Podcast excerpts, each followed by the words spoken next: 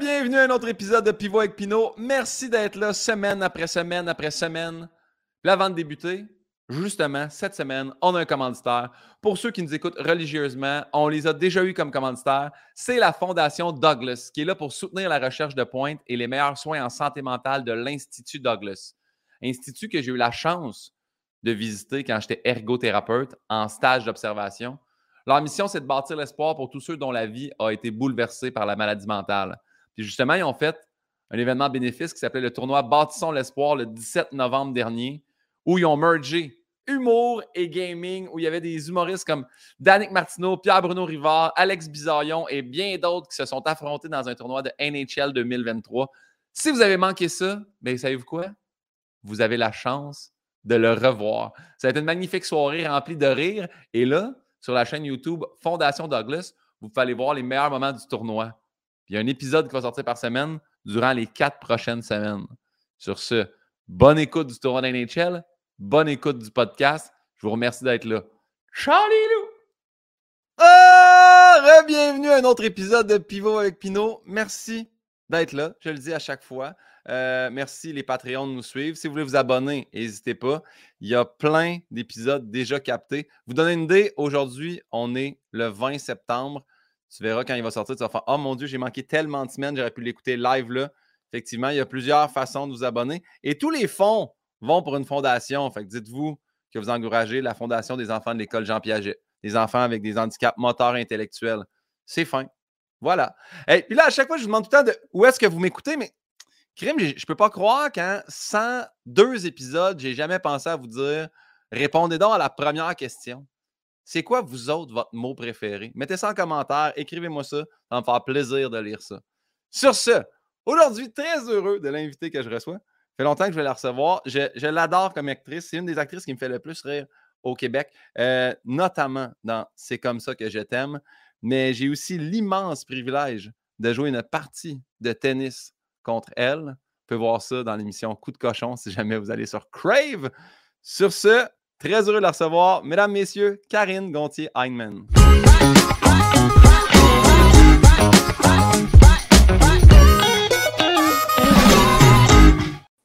Ah, Karine, comment ça va? Ça va, j'avais oublié la partie de tennis. oui, mais Karine, je me suis rappelé aussi en, en faisant comme en écrivant l'intro. J'ai dit Ah, c'est vrai, de où c'est que tu sais. Parce que tu vas voir la première question que je demande toujours à tout le monde, c'est quel est notre lien de connaissance? Mais c'est pas la partie de tennis. non, c'est pas la partie de tennis. Mais ça, c'était le fun. En plus, j'ai oublié de dire, je me l'étais écrit, j'ai joué contre ton père également. Oui. Ce qui est pas rien. Oui, mais là, oui, oui. Euh, euh, mon père qui est, qui est comme euh, compétitif aussi d'ailleurs, parce que coup de cochon, pour ceux qui ne le savent pas, c'est quand même un, un, show de coups montés. Oui, oui. Un show de un coup monté à mon père qui, enfin, qui, qui se retrouve à jouer dans une ligue de tennis avec moi contre Pinot et. Euh, Pepper. Et c'est quoi son petit nom? Donc, oui, Mathieu Pepper. Oui. Mathieu Pepper, euh, qui, sont, euh, qui s'avèrent être vraiment très, très mauvais au tennis. Mais c'est très drôle. Hein? mon père en reparle souvent. Mais ton père, en fait, était, il a eu l'air d'une personne exceptionnelle. Il, ne s'est jamais fâché, il a jamais, il est resté super calme. Je sais qu'à toi, il t'a dit, je vais m'arranger avec le service, laisse-moi aller. Mais tu sais, puis moi, Pepper jouait l'épée, moi, je jouais l'agressif. J'ai cassé une raquette au sol, mais à un moment donné, j'étais rendu tellement gêné. J'étais c'est trop, puis je faisais toutes les tics de, de Nadal. Drôle. C'était pas. Euh, ouais. Puis t'arrêtais pas de nous dire monter de cran. J'étais comme, je peux pas monter de cran. On dirait que je suis trop gêné. Puis en plus, il y avait d'autres mondes. C'est pas tout le monde qui savait qu'il y avait un tournage. Fait que c'est quelque vous chose. Mangiez, non? Ou si Pepper qui mangeait. Pepper, il prenait, prenait des pauses tout le temps pour boire du Gatorade. Puis... oui, voilà. Mais non, donc c'est pas ça, c'est pas ça qui nous. Je vais répondre à ta première question. Oui. C'est quoi maintenant? Mais c'est par l'entremise d'Anélie Bossé, je pense qu'on s'est rencontrés alors qu'on tournait les Simone, nous autres. Puis elle avait eu une date avec toi qui avait été euh, fulgurante, puis elle nous rapportait tous vos. Elle nous avait rapporté votre soirée, je sais plus, là, je, ne me rappelle plus des détails, mais je me rappelle que, ça avait été fulgurant. Mais que nous, on s'est vus, en fait, là, c'est. Mais c'est chez vous. Puis je, je me rappelle pas lequel est venu en premier. C'est soit un Super Bowl, soit un jour de l'an, mais. Ah, par la... tu as raison. Euh, c'est un Super Bowl. C'est un Super Bowl, puis après ça, il y a eu le, le jour de l'an, dans ma, dans ma première maison. Oui, ouais, exactement. Puis Parce ça... que j'ai maintenant 15 maisons. mais il y a oui, plusieurs oui. portes. qu'on dit. C'est ça qu'on dit, je pense, à Montréal. J'ai plusieurs portes. Ouais. Mais oui, je me rappelle encore parce que c'était tout le monde était très beau, tout le monde était très chic, tout le monde avait amené comme une espèce de pseudo potluck, puis moi j'étais juste allé acheter une espèce d'énorme frite familiale à la belle province. Compte tenu que tout avait été plus long à cuisiner, on s'était garoché d'un frites, puis j'étais pas déçu finalement de mon choix. Je me rappelle même pas de ça. Je suis désolée de ne pas faire éloge à tes frites, mais je, me rappelle. Ce qui est bien correct, moi je me sentais juste très, très, très mal de faire comme c'est sûr que j'arrive dans une affaire un peu plus comme. Mais ça, doit être au Super Bowl, j'en ai les frites. Mais tu peux pas te tromper avec des frites. Ah, euh, j'avais rencontré un, œnologue, il est tough à dire ce mot-là, en, Italie, qui m'avait dit que le meilleur moyen de boire du champagne, de faire sortir tout le goût du champagne, c'est de l'agencer avec des frites. Mon Dieu, ben crime. C'est pas rare que je fais champagne poutine. Fait que j'imagine que c'est quelque chose. Je suis œnologue, c'est ceux qui goûtent le vin? Les œnologues, je pense que c'est vraiment les spécialistes. Euh, en fait, je ne sais pas exactement c'est quoi la différence entre l'œnologue et le, et le. Voyons comment ça s'appelle. Urologue. Non, pas... non entre, l'œnologue et la. Euh, voyons, euh, le sommelier. Je pense que l'œnologue a une connaissance plus approfondie euh, comme euh, scientifique genre du vin. Mais euh, peut-être qu'on pourrait demander à ton writer. Là, à ton, mais c'est ça, le si Yann s'était pointé à la face, mais quand, si je le vois popper, je vais faire Yann, regarde, œnologue. Sinon, c'est vraiment bien fait. Il y a toujours quelqu'un qui finit par le googler puis qui va le mettre dans les commentaires. Fait que ça, c'est merveilleux. Alors, ça part, j'allais un peu spoiler dans l'intro, mais je t'explique c'est un questionnaire, euh, Pivot avec Pinot. Il y a 10 questions de Bernard Pivot. Les questions que moi, je tripais quand j'étais jeune. Je voyais ça, c'était dans l'émission Actor Studio. Ah c'est pour ça aussi que j'adore recevoir acteurs et actrices parce que je, comme, je veux voir vos réponses à ça. Puis j'ai rajouté 13 questions de Guillaume Pinot. Fait que là-dessus, il n'y a pas de bonne ou de mauvaise réponse. N'hésite pas. Si tu ne sais pas la réponse, pense à voix haute. C'est ça que les gens aiment. en partant, la première, c'est quel est ton mot préféré, Karine? Euh... Ben, euh, j'avais déjà, je veux pas, c'est que, tu sais que Marie-Louise Arsenault posait la question à plus on est fou, plus on lit dans son questionnaire. Mais euh, ben, je la salue. mais, maintenant qu'elle n'est plus là, de cette émission, tu as ta place maintenant avec cette question-là. Mais euh, c'est drôle parce que ce matin, j'écrivais à, quelqu'un, puis je, disais que le mot que j'aime le moins du, dans la langue, dans notre langue, c'est le statu quo. Puis ah. je me demandais c'était quoi le, le mot que c'est très drôle, on, est comme connectés, mais je me demandais c'était quoi le mot que, que j'aimais. Puis à l'époque, dans le questionnaire de Marie-Louise Arsenault, j'avais répondu Smala, qui veut dire famille, euh, euh, qui veut dire, euh, ouais, comme gang, troupe, tu sais, qui fait référence à, à un sentiment d'appartenance. Puis aujourd'hui, je ne sais pas pourquoi, mais dernièrement, dans les derniers jours, le mot qui résonne beaucoup en moi, c'est le mot envergure. Mais pas, pas pour le côté pédant du mot, mais pour, juste pour, le, pour, pour tout ce que ça peut apporter dans le rêve, l'imaginaire, l'envergure des choses. De, de, je sais pas, pour moi, ça, pour moi, ça évoque les possibilités, l'envergure. C'est le mot que j'aurais en ce moment, mais j'aime tellement la langue que. Mais c'est le fun d'avoir un mot du moment. C'est le fun que ça soit pas tout le temps le même. Oui, c'est ça que j'allais dire. J'allais dire, j'aime tellement la langue que, le, que ça, ça ça change. Des fois, je m'accroche à des mots, puis là, tout d'un coup, ils font partie de mon vocabulaire, là, comme beaucoup, beaucoup, comme on écoute une toune, là, tu sais, puis qu'on s'en lasse, puis j'ai des mots comme ça que j'utilise tout soudainement énormément jusqu'à ce que je m'en lasse, puis là, il y en a un nouveau, mais en ce moment, c'est envergure. Envergure, très beau mot. Puis euh, félicitations, première fois que quelqu'un dit le mot envergure. Ah, c'est quoi les mots? Y a-t-il des mots qui ressortent plus souvent? Il y a euh, étrangement, euh, ben, plus au début, euh, des enregistrements. Mais Débarbouillette, je pense que c'est le grand gagnant du mot ah, le plus. Parce qu'il est drôle. Ouais. Parce que c'est un, mot drôle, non? Oui, exact. Il est drôle à dire, il est drôle, il vient avec une petite image de. Mais moi, on dirait que Débarbouillette, ça vient automatiquement. Je ne sais pas pourquoi. C'était un personnage dans Rutabaga? Il y avait quelque chose. Mais il me semble que c'était ça. Je pense que j'étais trop vieux déjà pour voir ça. Mais il me semble que Marie-Thérèse Fortin avait une petite marionnette en serviette. Ça s'appelait des barbouillettes? Il me semble que oui. Je ne sais pas si je suis fou. Anyway, si Yann faisait sa job d'être présent, on le saurait, mais il y a plein d'autres travails. Fait que tu sais, travailler sur le podcast de son champino, c'est pas l'affaire la plus, la plus fun pour lui. À l'opposé, as-tu un ah. mot que tu détestes? Un mot que je déteste? Oui. Ben, je t'ai parlé donc, de, statu quo, mais je pourrais dire, je, attends, je l'ai noté ce matin, le mot un équivalent de statu quo qui serait. attends, donne-moi une seconde, il va me revenir. Inertie? Non. Ben, inertie en est un bon, mais, mais je pense que des fois, l'inertie est bonne. C'est pour moi, c'est plus. Euh, euh, le, le, contentement ou. Euh, ah. Quelque chose autour de ça, le, contentement, je pense. Ou en tout cas, oui, le fait de. C'est plus. C'est pas tant le mot que, que j'aime pas plus que le sens de, de, plus que le sens de ce mot-là. Ben, contentement, compromis, ces affaires-là, on dirait que. Oui, c'est comme le, le, le, sentiment de le fait d'arrêter d'être en mouvement, là, de, mm. de, juste se contenter, puis de plus, de plus être curieux, la perte de curiosité. Peut-être que c'est contentement le mot le plus proche. Il y en a peut-être d'autres, en fait, mais euh, statu quo, on était un bon. Je continue avec statu quo. Je, je, je, je signe statu quo. Bien, statu quo me fait quand même penser, je sais que c'est niaiseux, homo quo, autre chose que j'aime pas tant que ça. mais le statu quo vient à la mode. je sais, mais le vieux stucco rempli d'amiante me fait moins triper là, dans l'idée de Renault. Tu sais, mettons, moi, au chalet, j'ai une coupe de mur en stucco, puis je suis comme, ah, ça. Et où ton chalet, hein? Saint-Calixte. Saint-Calixte, c'est où? 53 minutes de Montréal. Mais euh, nord, sud? C'est dans la Naudière. C'est euh, dans, dans, le bout, là, Chersey, Rodden, Saint-Lin, Sainte-Julienne. Yeah. Ouais. Saint-Lin-Laurentide, je pense.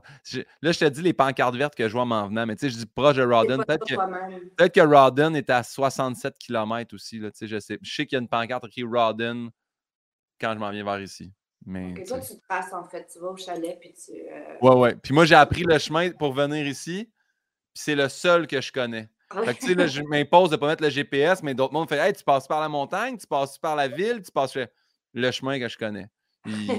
Il, passe devant Tarte Maison, puis c'est la seule affaire que j'ai retenue. Est-ce que tu arrêtes à Tarte? Tarte Maison, Maison, ils font.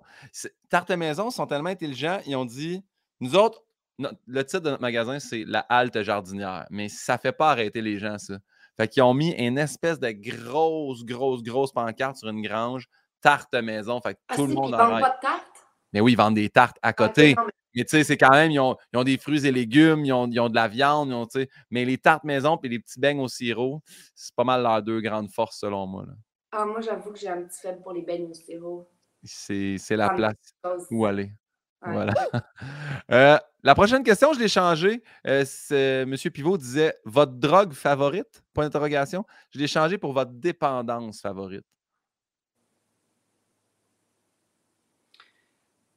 Ben, pense que je dirais la passion.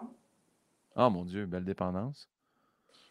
Je pense que je pense que pour moi, ça, c'est une drogue qui est très, très forte, une dépendance euh, dont je me lasserai jamais, puis que, dont je ne veux pas me séparer non plus. Puis après ça, pour moi, la passion, ça peut être, elle peut se trouver ailleurs que dans l'amour. C'est pas nécessairement, elle, se situe partout. Elle, se trouve dans le travail, dans les hobbies, dans les amitiés, dans le, et dans l'amour. Mais c'est une, c'est une, c'est une vraie dépendance et, je, et ma vie est centrée autour de ça et j'en ai besoin. Et, quand je la ressens plus ou quand je, quand je sens que les choses s'éteignent, je me mets en mouvement justement pour, pour générer une autre forme de passion ou en tout cas pour garder ça vivant. Puis ça peut être une drogue euh, néfaste aussi, comme n'importe quelle drogue. Elle est, elle est, elle est, elle est bonne mais elle est aussi, euh, euh, elle peut aussi ravager. Et donc, je dois faire attention à cette passion. Mais, euh, excuse-moi, j'ai pas fermé le son. Mais je, mais je pense que la, je pense que pour moi, ouais, je pense que ça serait ça. Parce que pour le reste, les drogues, tu sais, au sens propre, au sens comme littéral, moi, je, moi, je gère bien les drogues. Là, je suis quelqu'un qui, qui, qui, peut le faire modérément, sans, tu sais, je suis pas, euh, pas j'ai pas comme un, un, rapport euh, euh, trouble avec la drogue, ouais. dit, mais la passion, par contre, oui. Mais parce que, en fait, tu sais, drogue, c'est juste que je, je, voulais pas non plus, tu sais, il y a plein de gens qui, tu sais, je, le vois déjà au début, fait que pas, je le spécifie toujours. J'ai changé la question pour ça. Je pourrais en fait dire directement votre dépense favorite. C'est juste pour ceux qui fans férus du questionnaire. Je fais comme c'était pas ça la question à la base. Mais je veux, veux pas non plus personne qui s'incrimine ou qui fait, tu sais, moi, il n'y a rien qui a, qui a topé trois lignes d'écho qu'un soir de party. Peut-être, peut-être. Puis grand respect pour vous, mais j'ai pas envie que personne fasse Ah, c'est cool le podcast à Pinot, tout le monde, ça fait un peu. Euh, fait que c'est ça. Voilà. C'est pour ça que. Mais tu sais, il y, a plein de monde en ce moment qui me parle de microdoses. Puis le monde, ça font venir ça, genre du BC par la poste. J'ai un ami qui m'a dit J'ai des pilules de, de microdoses de moche, faudrait que tu essayes ça. Puis je suis comme, mais peut-être qu'un jour je le ferai. Peut-être que Peut-être que j'aurais besoin. C'est vrai que ça a l'air d'être une affaire. Puis pour les créatifs aussi, je pense que je pense qu'il y a quelque chose d'un peu trippant là-dedans. En tout cas, moi, je connais du monde qui font ça, mais c'est juste que c'est comme fucking inégal. Des fois, ils se réveillent le matin, ils prennent leur microdose, puis là, ils sont pétés pour le reste de la journée. puis comme, mais moi, je ne sais pas là, si j'ai le goût de me confronter à cette euh, étrangeté-là quand je vais retourner sur un plateau de tournage, là, tu comprends? Mais, mais apparemment, apparemment que ce serait comme. Euh, que ce serait très intéressant d'un point de vue créatif.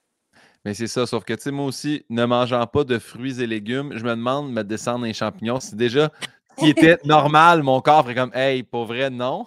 Fait que là, j'imagine. Qu'est-ce que ça veut dire, ça, ne mangeant pas de fruits et légumes? Je veux dire, dans le sens où ça ne fait absolument pas partie de ta routine? Je ne, ouais, je ne mange pas de fruits et légumes. Je ne sais pas comment dire ça. Je sais, ça impressionne bien du monde, ça. Mais euh, je mange à l'occasion des carottes parce que la texture est correcte. Puis, euh, tu sais, j'ai pas de joke, je me suis fait accroire là, depuis ma séparation que j'allais manger santé. Je me suis acheté six pommes vertes. Ça fait quatre semaines qu'elles sont dans un plat sur la table du chalet. Je ne mange de, quoi, de quoi tu te nourris? De pain et de frites? Je me nourris beaucoup de, de poulet blanc. Puis euh, j'ai beaucoup de, Je mange des céréales le matin. là, je prends les, les protéinés pour pas que ça soit comme. Mais sinon, non. J'essaie de ne pas manger de pain non plus. Euh, c'est vraiment poulet. Euh, des, poitrines de poulet. Mais avec quoi? Avec ça, des patates douces ou. Ah, je, suis capable de, manger la, la coleslaw quand même. Là. OK. Puis sinon, sinon c'est Pat Grou qui m'avait montré ça. la dinde hachée. Tu fais cuire ça. Fait que ça aussi, c'est très, très lean. Puis je, avec de l'avocat, mais l'avocat, il faut qu'il soit vraiment comme smasher dedans, pas un cube d'avocat. Euh, ça, là, faut pas que tu aies le sentiment de manger un avocat. Faut pas qu'il me roule dans la bouche. Non, faut pas que j'aie une texture comme. Donc voilà. Ah, tu sais que le père d'Adib Al-Khalidé, il, buvait pas d'eau?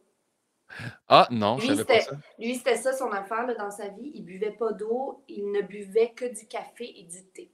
Que du café et du thé. Toute la journée. Café et thé.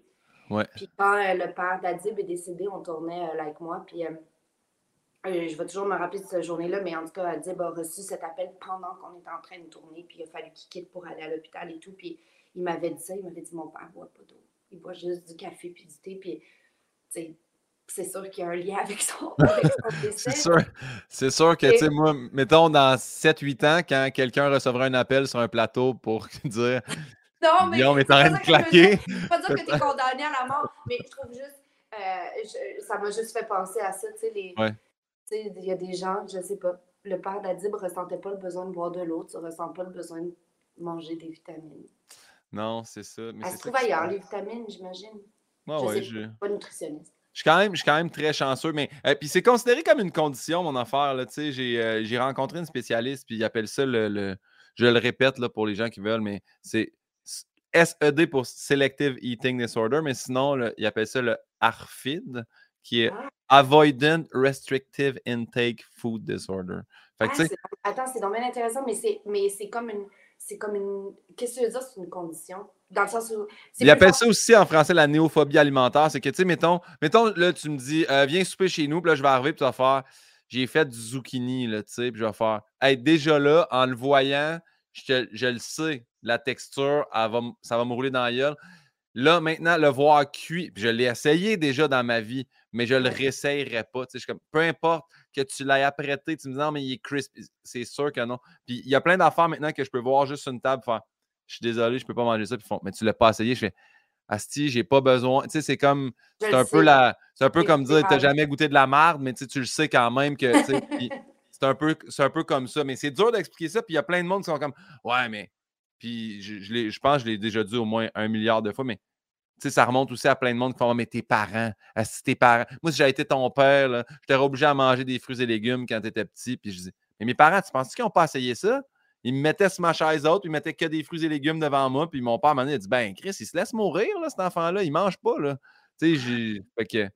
Non. Mais euh, hein, c'est incroyable. Puis est-ce que les, les nutritionnistes ils disent quoi de ça? Est-ce que c'est -ce c'est quelque chose qu'il faut changer ou c'est que tu peux aller chercher tes nutriments ailleurs? Ou comme est-ce que c'est comme un mal qui se règle ou c'est où il ne faut pas lutter contre ça puis c'est quelque chose qu'on laisse? Ben non, mais il y a, y a, certaines affaires, mettons, euh, à, à, découvrir. Puis je pense que si plus jeune, j'avais rencontré euh, une ergothérapeute ou quelqu'un en nutrition, il aurait peut-être fait Ah, ben tu sais, travailler ou mêler des trucs pour que la texture change. Tu sais, du tartare, j'ai toujours fait, c'est sûr que non, jamais. Puis à un moment donné, j'ai fait, je vais l'essayer parce que j'étais allé avec Anneli manger dans un resto, puis je vais. J'ai fait, Chris, je peux pas. Puis là, j'ai rencontré Stéphano Faitas, Faitas, Faitas, Stéphano. Puis euh, on cuisinait ça pour une émission de télé, puis j'ai dit, tu sais, je vais pas te faire de peine, j'en mangerai pas, mais ça me fait plaisir de.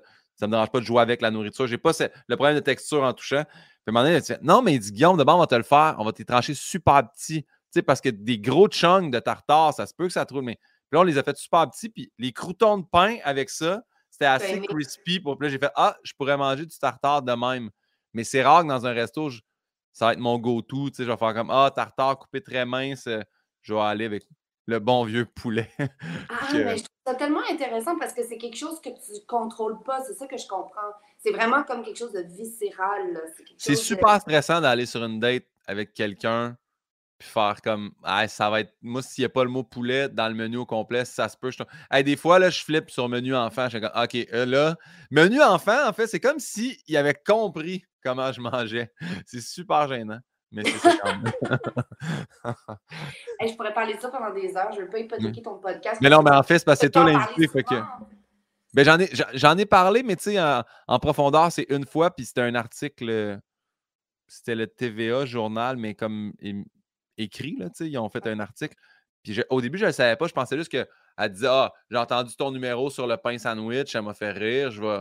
Mais non, il y avait vraiment une spécialiste qui était là et qui a expliqué ce que j'avais. Fait que je me suis mis. Je n'avais pas compris que c'était ça. Fait quand l'article est sorti, moi, j'ai fait un article, j'ai jasé, je ne savais pas quand ça sortirait, mais là, ma boîte, elle s'est mise à se remplir là, sur Instagram, sur Facebook, puis c'était plein de monde. Puis des mères qui me disaient sais-tu comment ça fait tant que je me sens coupable par rapport à mon fils, puis que dans le fond, c'est ça. Puis plein, plein de monde qui fait Hey, moi, je suis rendu à 45 ans, il n'y a jamais personne qui comprend que je ne suis pas capable de rien manger. Puis, c'est dur aussi d'expliquer au monde, je ne mange pas de fruits et légumes, puis j'ai quand même cette shape-là. Je pourrais, tu sais, je pourrais, là, si j'avais pas ce métabolisme-là. Métabolisme.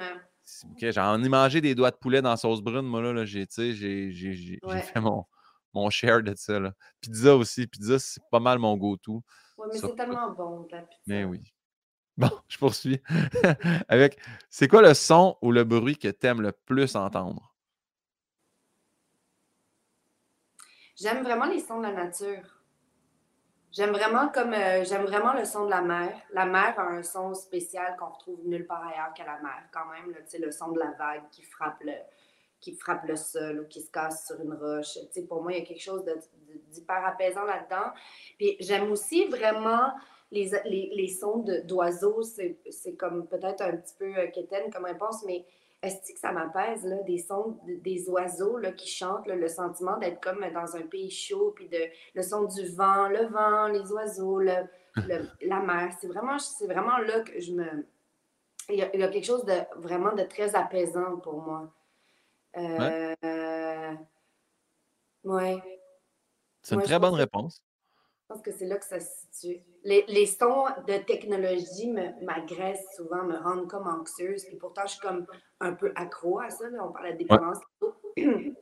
Mais ça me rend, ça, ça, suscite aussi en moi une réaction comme de stress. Tu sais. Ouais. alors que la mère, vraiment, ça vient chercher, je sais pas, il y a quelque chose, là, ça vient comme. Euh, c'est comme si c'est le retour, tu sais, comme dans le ventre de ma mère, là, je sais pas, tu sais, c'est comme le son originel. Les bons vieux chants d'oiseaux dans le ventre de ta mère. Là, non, mais plus le son de l'eau, là, j'imagine, ah je sais pas, il y a comme quelque chose. Là. Puis, t'as-tu déjà fait de la plongée? Non, ben j'ai fait du snorkeling, là, mais c'est pas, c'est pas de la plongée. Ça m'intriguerait vraiment beaucoup. En fait, j'ai comme une espèce de, de, de je vais dire amour-haine, mais moi, je suis un, grand nageur. J'ai joué au water polo toute ma vie. J'adore être dans l'eau, mais tout ce qui est mer, puis grande profondeur, puis loin d'un rivage, ah, ça me fait vraiment peur. Fait que plonger sous-marine, tu sais, de pogner la bonbonne qui est périmée ou de te faire. J'ai aussi écouté Open Water, là, tu sais, qui fait qu'après ça, tu sais, tu veux plus jamais non, mais il faut que tu commences par des eaux transparentes. Il faut que tu ailles dans des endroits où les eaux sont cristallines, où il y a pas, où c'est pas très profond. Il faut que tu ailles graduellement, parce que moi, j'avais la, même chose que toi. Mais il y a, y a, quelque chose dans le son, là, quand, quand tu fais de la plongée, c'est tellement comme... Euh, c'est tellement doux, là, c'est tellement étrange. Les, les sons sont comme... Euh, je sais pas comment dire, c'est comme absorbé par l'eau, puis comme tout est comme distorsionné. Il y a comme une affaire, puis tu entends ton souffle. Puis au début, c'est vraiment paniquant. Puis à un moment donné, il y a comme une quiétude. Là. Ça, c'est le, le, retour au ventre. Il y, a, il y a vraiment quelque chose d'impressionnant, je trouve, dans le son quand tu fais la plongée. Mais en tout cas, je te conseille de commencer doucement dans des eaux cristallines. Je vais, ben, parce que ça fait longtemps que je me dis, ah, je vais aller faire ça, c'est quoi? C'est CPFA là, ou CFPA? Il y a, comme un truc. Dit?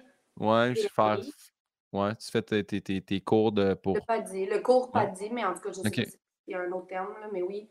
Mais fallait pas ici, fallait pas au Québec, c'est cacomie, c'est super dépressé, c'est fait fret, le, lac est noir, tu sais, c'est comme. Faut que, faut, faut que tu le fasses pendant un voyage euh, dans un endroit qui est merveilleux. J'aimerais ça. En fait, tu sais quoi? Des fois, même juste penser, parce que j'en regarde, je suis abonné là, à des, des photographes sous-marins puis des trucs de même. Fait que je regarde ça sur Instagram. Mais il y a comme une espèce de, mode de vidéo de monde qui passe dans des espèces de, tubes rocailleux ou je sais, je sais pas si c'est des cénotes ou des grottes. Mais... Ah, des, des cénotés, ah oui, ok. Non, non, non, mais non, mais il y a du monde qui passe, tu sais, c'est genre, c'est la taille de toi que ta bonbonne, puis je me dis, mettons, tu jammes au milieu, là. Non, mais ça, c'est dégueulasse. Faut pas, mais ça, pourquoi, pourquoi le monde font ça? Ça me Puis, tu sais, là, tu pars en nageant les bras de même, fait que là, si tu jammes, t'es comme. T'es pris là, là. prisonnier. T'as-tu vu le documentaire Dave Not Coming Back?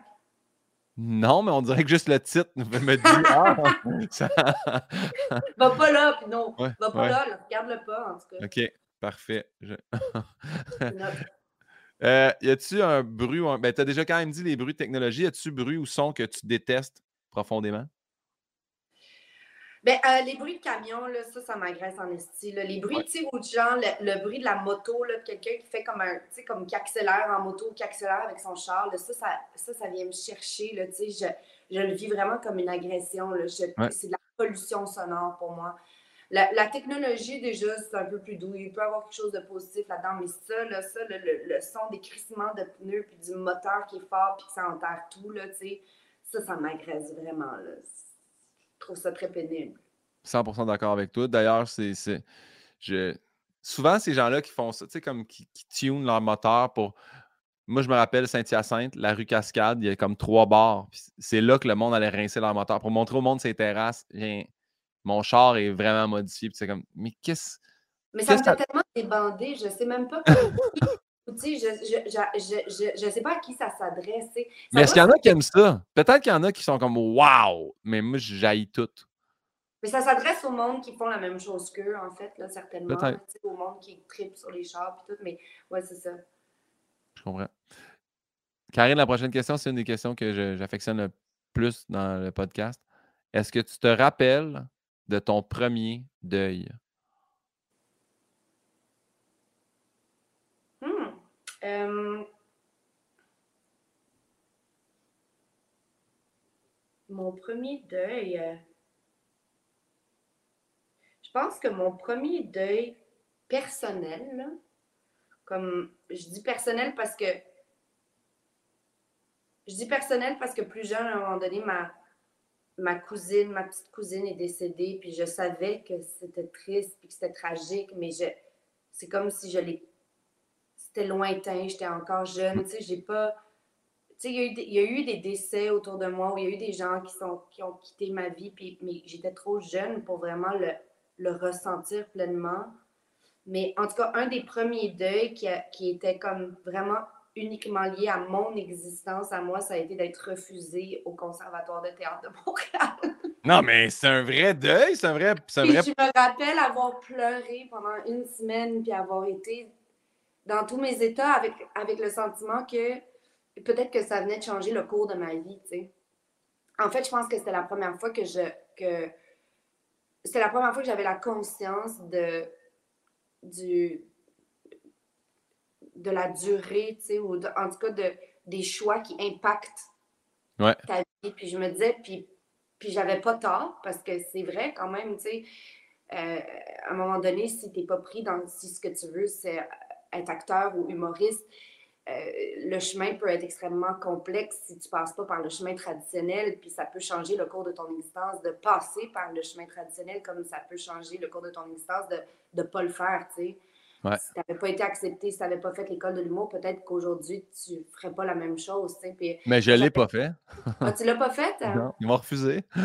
mais tu vois, peut-être que si tu l'avais fait, ça aurait changé aussi euh, d'une autre manière. Je ne sais pas, mais moi, j'avais vraiment l'impression que c'était le chemin qu'il fallait prendre pour que je réussisse, parce que je voyais le, le milieu de l'art comme une jungle, puis je ne savais pas pantoute par quel bout il fallait le prendre. Puis quand j'ai été refusée, puis je, m'étais rendue loin, je m'étais rendue à la dernière étape après le stage et tout. Puis je m'étais dit, mon Dieu, mais euh, j'ai eu comme un genre de wake-up call de Ah, ça pourrait être ça pour les prochaines années. je pourrais être refusée à partir de maintenant tout le temps. Puis, qu'est-ce que je vais faire? Parce que c'était une évidence pour moi que je voulais être actrice. En tout cas, il n'y avait pas d'autres options dans ma vie. C'était, la, c'était comme la seule option. Puis c'est pour ça que je dis que ça a été mon premier deuil personnel, le premier deuil qui, était, qui avait qui avait juste à voir avec ma petite personne à moi. Puis mes tes décisions, puis tes rêves, ouais, ouais. Mes rêves, ouais. je me rappelle avoir été atterrée par ça, puis être restée au lit pendant quelques jours, puis pleurer, puis me dire, oh mon Dieu, mais, mais qu'est-ce que je vais faire? Qu'est-ce que ça va être quoi ma vie si je fais pas ça? Ouais. Mais puis j'avoue qu'en plus, c'est comme un âge, une âge, un âge, un âge, un âge, un âge où tu fais, là, voici ma décision, je sais. Tu sais, quand tu finis par enfin faire, c'est ça que je veux faire, puis là, tu arrives, puis tu as du monde qui font comme Ouais, mais non.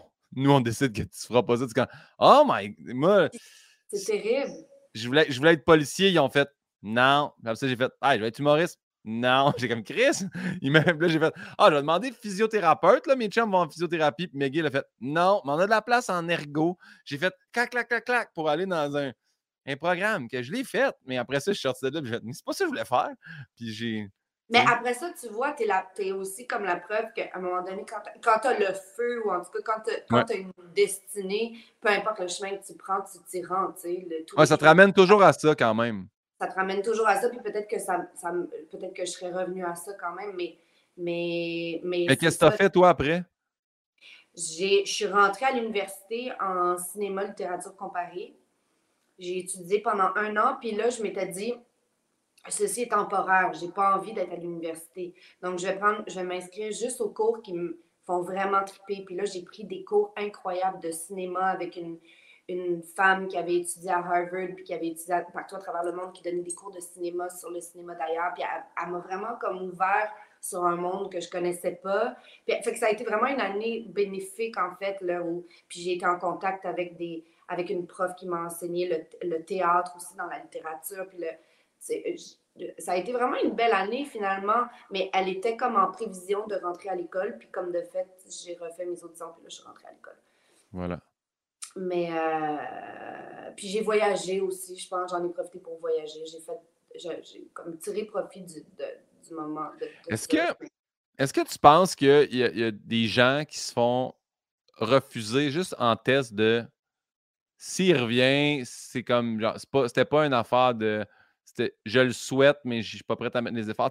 on dirait que de persévérer puis de faire je le fais, là, je prends cette année-là, je reviens, je me prépare pour les auditions, puis là, de l'avoir refait. Je ne sais pas comment dire ça, mais. Mais je pense que les, je pense que les juges, les profs qui sont là, voient la fibre, ils voient s'il y a comme une étincelle ou pas. Puis je pense que des fois, ils se disent il y a une étincelle, mais elle n'est pas assez mûre. Cette personne n'est pas assez mûre. Elle a besoin de prendre. Puis des fois, juste le fait de se représenter fait preuve de maturité aussi, puis de, de persévérance, puis oui, il y a quelque chose là. Mais je pense que le contraire existe aussi. Pour avoir parlé à des profs qui sont juges dans les écoles, des fois, ils font Mais cette personne-là n'a pas ce qu'il faut pour faire ça. Puis à un moment donné, il faut qu'elle se le fasse dire, il faut qu'elle le sache. Ça existe, ça, ça se peut que tu n'en aies pas de talent pour faire quelque chose, mais que tu en aies envie, mais que tu l'aies pas, le talent. Puis moi, je trouve qu'on est à une époque qui est vraiment étrange aussi, parce qu'aujourd'hui, avec la, la montée du, de, de ben, l'utilisation des réseaux sociaux, puis le, le fait d'être populaire à, travers ce médium-là, mais en n'étant pas nécessairement un artiste, en faisant, en étant soit influenceur ou en faisant des capsules de je sais pas quoi ou je sais pas quoi. Mais je pense que les, je pense que les jeunes qui rentrent dans les écoles, puis ça doit être la même chose même en humour, je pense que il y a une nouvelle catégorie de gens qui veulent rentrer dans ces écoles-là, pas, pas nécessairement parce qu'ils ont la fibre de l'artiste, mais parce qu'ils ont la fibre peut-être du, de la popularité ou du communicateur ou du. Puis c'est comme deux choses différentes. Puis je dis pas que je veux pas dévaluer ça, je pense que ça se peut aussi. Mais dans une école de théâtre, je pense qu'à un moment donné, aujourd'hui, là, à notre époque, je pense qu'ils sont un peu aux prises avec ce genre, cette nouvelle catégorie de gens qui sont pas nécessairement faits pour être acteurs, mais qui sont faits pour être des personnalités publiques ou en tout cas qui ont cette fibre-là en eux, mais qui n'ont pas celle de l'artiste. Puis là, je pense que c'est comme une drôle d'affaire. Tu sais, à un moment donné, tu dois. Là, j'ai changé un petit peu de sujet, mais. mais... Non, mais je suis d'accord, je comprends, je comprends quand même ce que tu veux dire. De... C'est pas de ne pas être prêt à mettre les efforts, mais c'est d'arriver à faire comme. Ben, comment moi je le vois par rapport à ce que tu dis en humour, c'est. Moi, quand j'ai commencé, je voulais donc bien être humoriste. quand j'étais sur scène, je jouais un humoriste, mais je n'étais pas. Puis quand, quand j'ai commencé à parler moi-même, puis être je me rappelle encore, il, y avait, il y a un gérant qui était là, puis il est comme ça, ça, c'est un vrai numéro. Quand tu as arrêté d'essayer de vouloir être genre Martin, un peu Martin Matt, un peu Louis-José, un peu comme ceux que t'aimes, puis imiter l'humour, plus que faire ta fibre à toi. Là, exact, exact, exactement. Ouais. Ouais. Ouais, ouais. Ben, Crime, merci pour cette réponse-là. C'est une très bonne réponse. c'est quoi ton blasphème ou gros mot préféré? Pas obligé d'être un mot d'église. Mon blasphème préféré? Un blasphème préféré, ouais.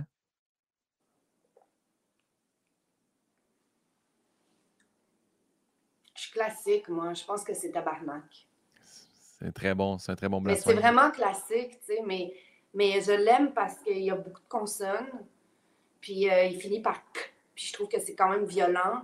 Puis euh, il est long à dire, tu sais, comme Chris, c'est trop court, là. Chris, Chris, trop court, tabarnak! Tabarnak, c'est comme, c'est chargé, tu as le temps, tu, peux rentrer dedans, tu, sais, tu peux mordre dedans. Je le trouve quand même puissant, tu sais, les autres. Euh, j'ai vraiment été marquée dans Watatata, il y avait un, un, personnage qui disait toujours Saint-Toton.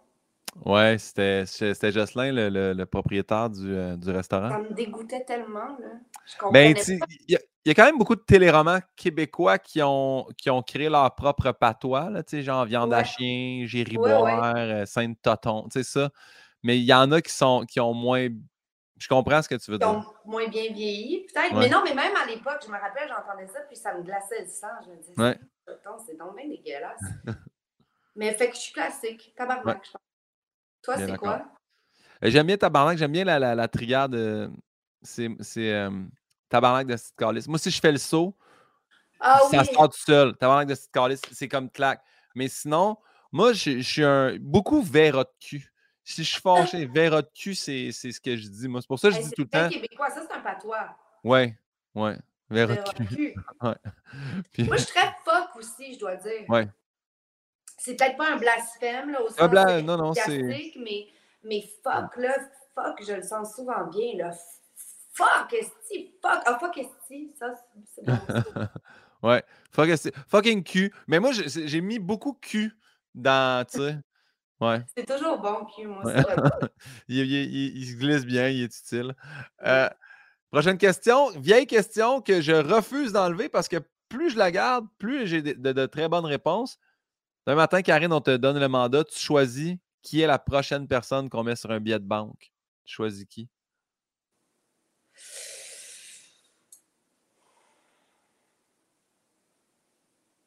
C'est pas une mince question, ça. Je sais. Euh, Comme les billets de banque, les, gens dessus peuvent mal vieillir. La réponse peut aussi mal vieillir. Là, puis c'est pas de ta faute. Aïe, aïe, c'est clair. C'est. On dirait que c'est comme une, une euh, question, euh, tu sais, comme utopique un peu, là, tu sais, comme de grandeur, là. Aimerais-tu mieux revenir à ta drogue favorite? Aimerais-tu mieux répondre à parler de drogue. Euh, est-ce que je, est-ce qu'on peut, est-ce que je peux dire passe puis on y revient? Ben oui, ben oui. Je me donne le temps de. Le temps de réfléchir. parce que j'essaie de penser, on parlait d'envergure tantôt, j'essaie de penser qui sont ces gens qui pour moi ont ont beaucoup, beaucoup d'envergure. Tu sais, euh, Revenons-y. J'ai peut-être une petite idée, mais revenons-y. Ben oui, bonne, bonne affaire. Moi, mettons, je répondrais Yvon Deschamps. C'est sûr, je mets Yvon Deschamps. Pourquoi Yvon Deschamps? Parce que pour toi, c'est comme le. Ben, c'est la, la, personne, je trouve, euh, pionnière au niveau du, du, stand-up au Québec, mais aussi, tu sais, c'était pas que du stand-up. Il, il, a tellement, il a tellement ramené. Il faut, il est allé chercher les, les, les plus démunis aussi dans, dans, le milieu artistique, je trouve. Il, rejoignait tout le monde. Puis ce qu'il fait aujourd'hui, tu sais, la, la, la, la, fondation euh, Yvon Deschamps pour Centre-Sud, puis tout ça, je, je, le trouve incroyable, cet être humain-là. Tu sais, il a, a, légué le trois quarts de sa fortune quand il montait dans le pic de sa carrière. J'imagine, mettons, du monde de mon, de mon niveau, là, on commence à faire des sous tout ça, pour faire OK, ben d'un matin, le trois quarts de ce que tu as, finalement, tu le donnes genre à Hochelaga Maisonneuve. Lui, lui a fait ça. Lui, il a donné 750 000, genre, de même, paf. Mais tu parles de 1970, là? Ouais. C'est combien d'argent, ça, aujourd'hui? Je, je, je, trouve que c'est ça. C'est une personne qui, qui fait un don de soi, autant au niveau humoristique que humain. Puis euh, je, c'est comme une idole. Puis je mmh. l'admire. Fait que je le mettrais sur un billet. Puis je dirais, mmh.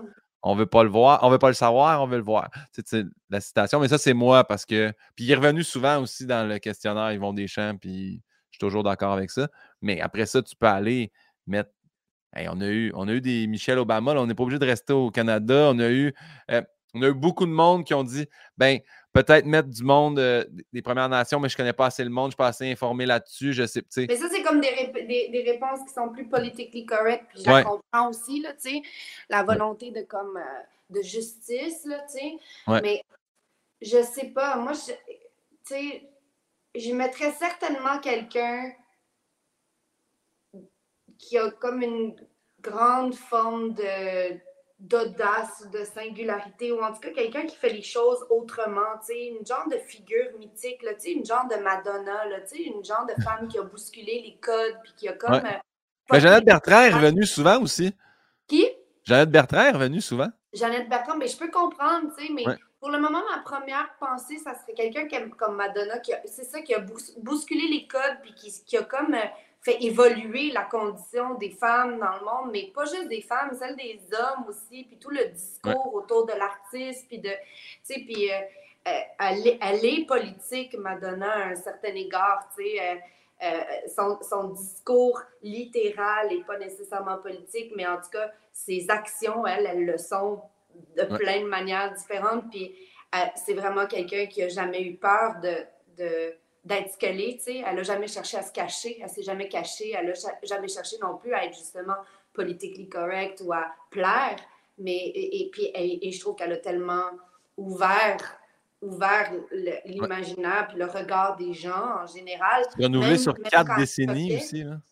Et puis, exactement. Puis elle s'est inscrite dans le temps, tu sais. Il y a une durée à, à, à ce qu'elle a fait. Puis euh, elle, elle, a choqué mais ces chocs-là ont souvent été comme pour le mieux. Puis même encore aujourd'hui, euh, on parle de son, look est tellement transformé avec ses chirurgies, puis est tellement. Mais, mais moi, ce que je vois, c'est une femme qui continue de s'affranchir quand même. Ce que je vois, c'est une femme qui continue de faire ce qu'elle a envie de faire, qui se calisse de ce que les gens pensent d'elle, puis qui continue à vivre la vie qu'elle choisit de mener. Puis là-dedans, je trouve qu'il y, a quelque chose de politique quand même, tu sais, dans cette. Euh, ouais. Fait que je dirais Madonna. Très bon. Très bon choix. Puis première fois que Madonna apparaît sur le billet. Félicitations pour ça aussi. Euh, les prochaines, il y a les deux prochaines questions. Que tu y crois ou tu y crois pas, on se prête au jeu. Si la réincarnation existe, en quoi tu aimerais revenir après cette vie-là? Cette vie-ci, je veux dire.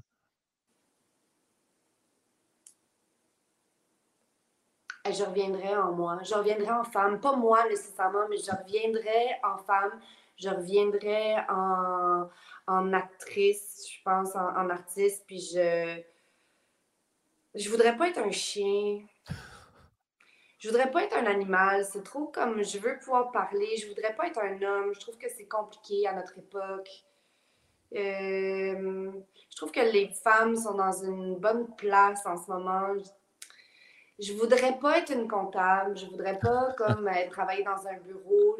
J'aime, je, je, pense que je me servirais de la réincarnation juste pour poursuivre ce que j'ai entamé. La vie me semble courte. à un moment donné, j'ai eu conscience de ça. Là. Dans les derniers jours, j'étais comme Wow, OK, ça va vite. Là, le temps passe. Là. Si je veux si je veux faire des choses, c'est maintenant que ça se passe. C'est pas dans cinq ans, c'est pas dans dix ans. C'est comme, je suis là, là, je vais bientôt avoir, je vais bientôt frapper la quarantaine, puis à partir de là, là les choses déboulent tellement vite, tu sais.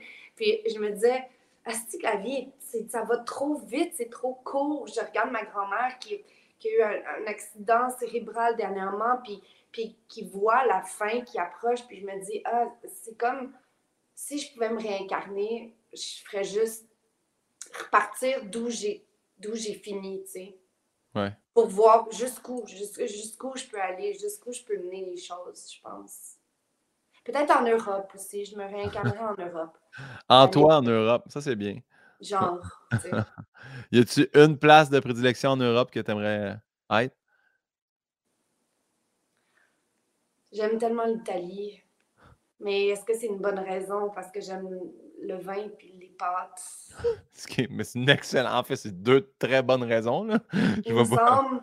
Mais la culture aussi. Euh, mais peut-être que l'Italie, c'est bien pour voyager, peut-être moins pour y vivre. Comme je suis francophone, ça me laisse pas beaucoup de choix. C'est peut-être la France. Puis, mais j'ai un rapport amour-reine avec Paris.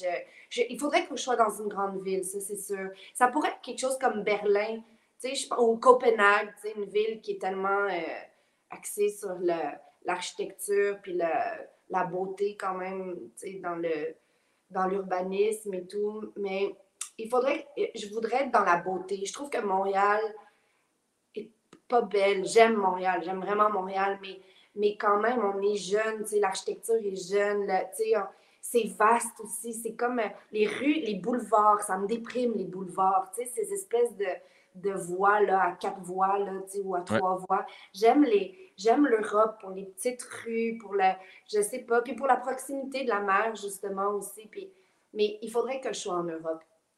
Mais je me dis que ça, c'est peut-être quelque chose que je peux faire dans cette vie-ci. Je suis peut-être pas obligée d'attendre de me. Ouais. Faire, un petit tour au Portugal aussi. Là, le Portugal, c'est merveilleux. Ben, si t'aimes ça, les routes qui sont pas à quatre voies, là, Portugal, je te dirais que c'est assez serré comme route. T'étais où, où, au Portugal? J'ai fait, euh, on a fait euh, Lisbonne, euh, on est allé, ah, comment ça s'appelle? Navarre, le, Porto. Ouais. Euh, on a fait un autre que j'ai oublié le nom. Mais, As-tu aimé ça? T'as-tu mangé beaucoup de saucisses? Il y avait plein de poulet au Portugal. poulet, saucisses. j'ai, quand même, j'ai quand même eu la chance de goûter d'excellentes pâtes aussi dans un restaurant. Je ne peux pas nommer le restaurant. Mais oui, saucisses, j'ai, donné. J'ai assez donné. As-tu mangé des petits natas? Est-ce que tu aimes les natas? Je peux pas. Ah, c'est les, les petites tartelettes, là? Oui, en fait, ça, je suis resté surpris parce qu'à vue, j'ai fait comment, mais il en offrait euh, au premier hôtel où on est allé. Puis Colin, euh, je ne m'attendais pas, c'était un peu comme un dessert plus qu'un. C'est complètement un dessert. Mais je pensais, parce qu'au début, j'ai vraiment des œufs, tu sais, ah, ça a l'air d'être. Euh, je pensais que c'était plus une quiche, mais c'est vraiment un dessert. C'est très bon. C'est bon, ouais. Voilà, j'ai bien aimé. hey, en fait, vu que tu l'as dit, puis je me, j'avais, m'étais même pas rendu compte, j'avais sauté une question, mais tu as dit pas en comptable, puis une des questions, c'est est-ce qu'il y a un métier que tu aurais détesté faire? Est-ce que comptable fait partie de ça? Oh mon Dieu, oui. Oui. Ah oui, les chiffres, le, le, bureau, l'ordinateur, les, les, manipulations avec Excel, genre, ou des, des, des, des trucs là, de comptabilité. Là, puis le, oui, euh, le manque de souplesse, s'il y a quelque chose qui est vraiment pas souple, c'est toujours bien les mathématiques. Là. Ouais j'aurais pas pu, mais tu sais, comptable, actuaire, tout ce qui a, tout ce qui a trait aux, chiffres. Mais à peu près n'importe quoi qui se situe dans un bureau aussi, je dirais, là. Ouais. Je pense que je suis, dans, je suis quelqu'un qui a besoin d'être dans son corps, sais qui a besoin d'être dans l'action. Je préférerais de loin être vidangeur ou euh, faire des affaires, d'être dans, je préférerais de loin dans, dans des choses comme ça qui me demandent une physicalité qu'être assise devant un bureau, vraiment. Je comprends. Euh, l'autre question, je te dis que tu y crois ou non. Après ta mort, tu arrives au port du paradis, Saint-Pierre est là, que tu sois croyante ou non. Qu'est-ce que tu aimerais qu'il te dise à ton arrivée?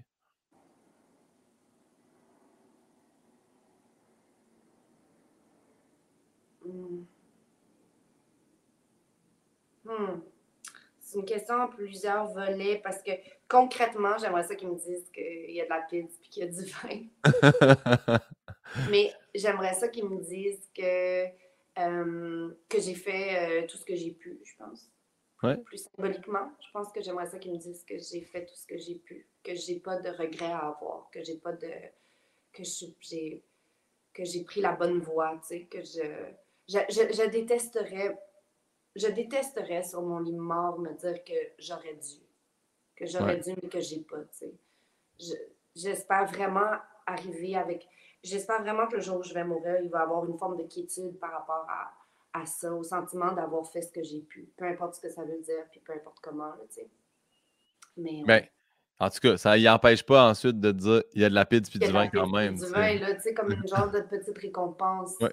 Tu as tout fait ce que tu avais à faire, puis il y a de la pizza puis du vin. Puis il y a de la pizza puis du vin. Puis peut-être, j'aimerais bien aussi qu'ils me disent qu'il y a autre chose, là, tu sais, que ça, après ça, on, va, j'espère qu'on ne stagne pas, euh, tu sais, euh, là. J'espère qu'il y a comme une autre étape après, quand même. Depuis que je fais le podcast puis que je parle de ça avec différentes personnes, c'est parce qu'il y en a qui me disent Non, tu meurs dans une boîte, c'est fini, il n'y a plus rien. Quelqu'un d'autre. On dirait que j'aime bien avoir, justement, comme tu dis, j'espère qu'il y a d'autres choses, puis là, le monde parle. En premier qu'on est une âme, là, on se promène, puis tu sais, ça, ça oui. Mais moi aussi, d'imaginer, c'est terminé, zap, bye, je peux pas. Mais pourquoi? Je viens fou à penser à ça. Moi aussi, je viens folle. Moi, ça, ça fait aucun sens. On a besoin de sens. Ça fait aucun sens de penser que. Je, je peux même pas. On peut même pas le concevoir, en fait. C'est comme l'infini. Tu peux pas concevoir l'infini. Tu peux mm. pas. Tu sais, euh, je, je, sais plus c'est quoi, c'est qui qui donnait cet exemple-là, mais tu sais, Imagine-toi une boule, imagine-toi deux boules, imagine-toi dix boules, imagine-toi vingt boules, imagine-toi un million de boules, tu peux pas te l'imaginer, tu peux plus t'imaginer. À un moment donné, c'est trop grand, c'est trop. C'est le même principe avec la, la, vie après la mort. On peut pas. Pour moi, ce qu'on ne peut concevoir, c'est vertigineux. L'idée qu'on qu'il n'y ait plus rien, puis que ce soit comme l'infini, vaste, une boîte noire. Ça, ça imaginer l'infini, c'est vertigineux, mais moi, j'ai une espèce. J'ai essayé de l'expliquer l'autre fois dans un sujet radio, je n'étais pas capable. Mais tu sais, juste des fois, là, je peux être assis là, ici, là, je vais faire. C'est comme débile qu'il y ait tout ça, que tu sais, je comprends rien du Wi-Fi qui rentre, puis là, on jase de même. Puis là, après ça, je vais mener ça à concret. Je fais OK, juste, juste mon petit meuble là, de la bibliothèque, c'est des vis qui tiennent ça debout. Mais les vis, là, Chris, il a toujours bien fallu que quelqu'un en fasse une première quelque part pour monter une business, une industrie qui fabrique des vis. Je viens, tout croche. je comprends tellement. T'as-tu déjà regardé des documentaires sur la, sur la civilisation égyptienne qui construisait les. Euh, les euh, Il y avait l'électricité, puis euh, les, ben, les, pyramides, mais j'ai pas, j'ai pas écouté. C'est tellement fucked up parce que c'est tellement inconcevable aujourd'hui que ça. En tout cas, mais je comprends parfaitement ton, ton raisonnement. Moi aussi, je fais qui sait, qui savait qu'il fallait. Qui savait qu'il fallait relier les pages pour que ça fasse un livre, puis qu'il fallait. Tu sais, qui a. Je comprends pas. J'ai ouvert mon livre, puis euh, je suis tombée sur, euh, sur ça. Je, je, voulais juste donner ça comme exemple. Puis c'est écrit Ton pénis est mon verre solitaire. Bon, c'est bien. Et c'est quoi le, livre? Décroissance sexuelle. Parfait. Julie Delporte. Oui. Parfait, ben, on le prend. Merci pour ça. plus tard, je vais te demander si tu as une découverte. Je ne sais pas si c'est Julie Delporte, mais au moins, on aura déjà eu un avant-goût. Euh, on est rendu à la question de ma mère. Là, je vais juste euh, trouver parce qu'elle a son petit logo. Ah, Clac. Manon Pinot. Manon Pinot, la question suivante. Karine Gontier-Heinemann, excellente. Je vous ai davantage vu dans des comédies que des drames. Est-ce une facette du métier qui vous attire aussi? Le drame? Ça, c'est une question à toi ou à quelqu'un? J'ai pas compris. Question de ma mère, Manon Pinot. Ah, c'est donc bien le fun, je l'aime donc euh, euh, non, non, moi, je, suis euh, ce qui s'offre à moi, là, mais j'aimerais ça faire plus de drame. J'aime la comédie, puis je trouve que ce que j'aime dans la comédie, c'est le défi. C'est quand même difficile, tu sais, ça prend du... Ça, ça prend ça prend de la technique, puis en même temps du laisser-aller, puis il, faut, il y a comme quelque chose de compliqué, je trouve, dans la comédie, tu sais, pour le LMD, là, pour qu'un punch soit bon, puis tout, tu sais, c'est pas facile, puis moi, j'ai tellement appris en faisant Like Moi, justement, tu sais, quand j'ai commencé Like Moi, sais, Kate, tellement, c'est tellement naturel pour elle, puis Adib aussi, puis je me rappelle que Jeff Chagnon, le réalisateur de Like Moi, il m'avait dit Toi, c'est pas ça ta force. Là, toi, pas ça, là. Toi, t'es une comédienne, mais le sens du punch, il va falloir qu'on travaille ça. Il me l'avait pas dit exactement comme ça, mais c'était tout à fait ce que ça voulait dire. Puis il avait vraiment raison. Puis j'ai appris en, regardant ces humoristes-là travailler, puis en regardant, en, en voyant plein d'affaires. Mais donc, j'aime le défi de la comédie, mais j'aime la, la mélancolie du drame. J'aime la J'aime les zones dans lesquelles ça nous plonge. J'aime hum, aller là. J'aime euh, j'aime j'aime m'aller puiser dans des zones qui sont qui sont plus dark ou qui sont plus euh, je sais pas qui sont plus loin de moi même je dirais là qui existent en moi mais qui mais auxquelles je que je gratte pas souvent tu sais puis si on si je faisais si on m'offrait de faire plus de drame je ferais plus de drame mais, mais je pense que même le drame, pour moi, sera toujours abordé avec une pointe d'humour. Pour moi, l'humour, c'est un, c'est un vecteur, mais, c'est, mais souvent, quand on joue, quand on fait de l'humour, on joue des drames. mais parce que c'est ça, je voulais dire, dans, dans, parce que moi, je suis, un, fan fini de C'est comme ça que je t'aime, là, puis, tu sais, reste, c'est comédie, mais il y a quand même, tu as quand même des bonnes scènes de, de drame, là, tu sais, les, les chicanes avec Pat Robitaille, là, c'est celle-là, en fait, là, ça m'a vraiment. Tu sais, quand. Je ne veux rien spoiler là, aux gens qui ne l'ont peut-être pas écouté, là, mais il y a, un moment donné, il y a une chicane ping-pong, là, puis à un moment donné, là, c'est fait.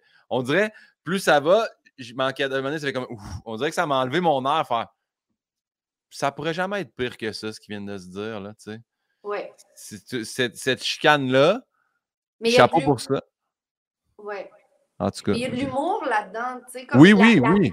L'humour vient du fait qu'on est tellement, on peut, on, est, on devient tellement vulnérable. C'est ça qui est drôle. On est tellement ridicule. On est tellement dans nos derniers retranchements. On est laid, on est des animaux. On devient hors de nous comme des animaux. Puis c'est ça qui est drôle. Puis l'humour naît, l'humour dans la fiction vient de, la, du drame, tu sais. Je, je, je, je peux pas penser à une seule chose que je trouve drôle qui soit pas quelque chose qui est profondément, fondamentalement dramatique au fond, tu sais. Ce, qui, est drôle, c'est ce qui est déroutant. Ce qui est drôle, c'est ce qui est sombre. Ce qui est drôle, c'est. Ce qui est drôle, c'est pas ce qui est drôle. Ce qui est drôle, c'est ce qui est pas drôle, il me semble, en tout cas. Fait que ça pour... En ostéo, je trouvais ça. Parce que quand j'ai fait mon cours, mon directeur m'avait dit il y a quelque chose en humour qui ressemble beaucoup à l'ostéo. Tu sais, en ostéo, c'est que tu essaies de trouver la, pas aller traiter le problème. Il faut que tu essaies de trouver la cause du problème. Fait que, tu sais, ça se peut que tu aies mal à ton épaule, mais que ton problème part de ta hanche, tu sais. Puis il dit, le but, là, c'est d'amener toutes les tensions puis le, traitement vers la place d'où part le problème. Puis à cette place-là, faire comme, faire exploser ou faire relâcher le, point de pression. Puis il dit, l'humour, il dit, c'est un peu ça. Il dit, t'amènes quelqu'un comme dans un coin où son dernier, justement, sa dernière réaction qu'il peut faire, c'est comme un rire, faire Chris, tu m'as surpris, Puis c'est la, dernière émotion qui sort, c'est un rire. Puis de le voir comme ça, j'aime beaucoup ça. J'aime ça faire Hey, je vais vous amener, là, je vais vous conter une histoire, vous n'allez rien voir, puis à un moment donné, vous allez être pogné. La seule affaire que vous allez pouvoir faire, c'est rire. Puis je trouve ça comme vision de, de l'humour. Ben, le ben drame peut amener ça aussi, je pense.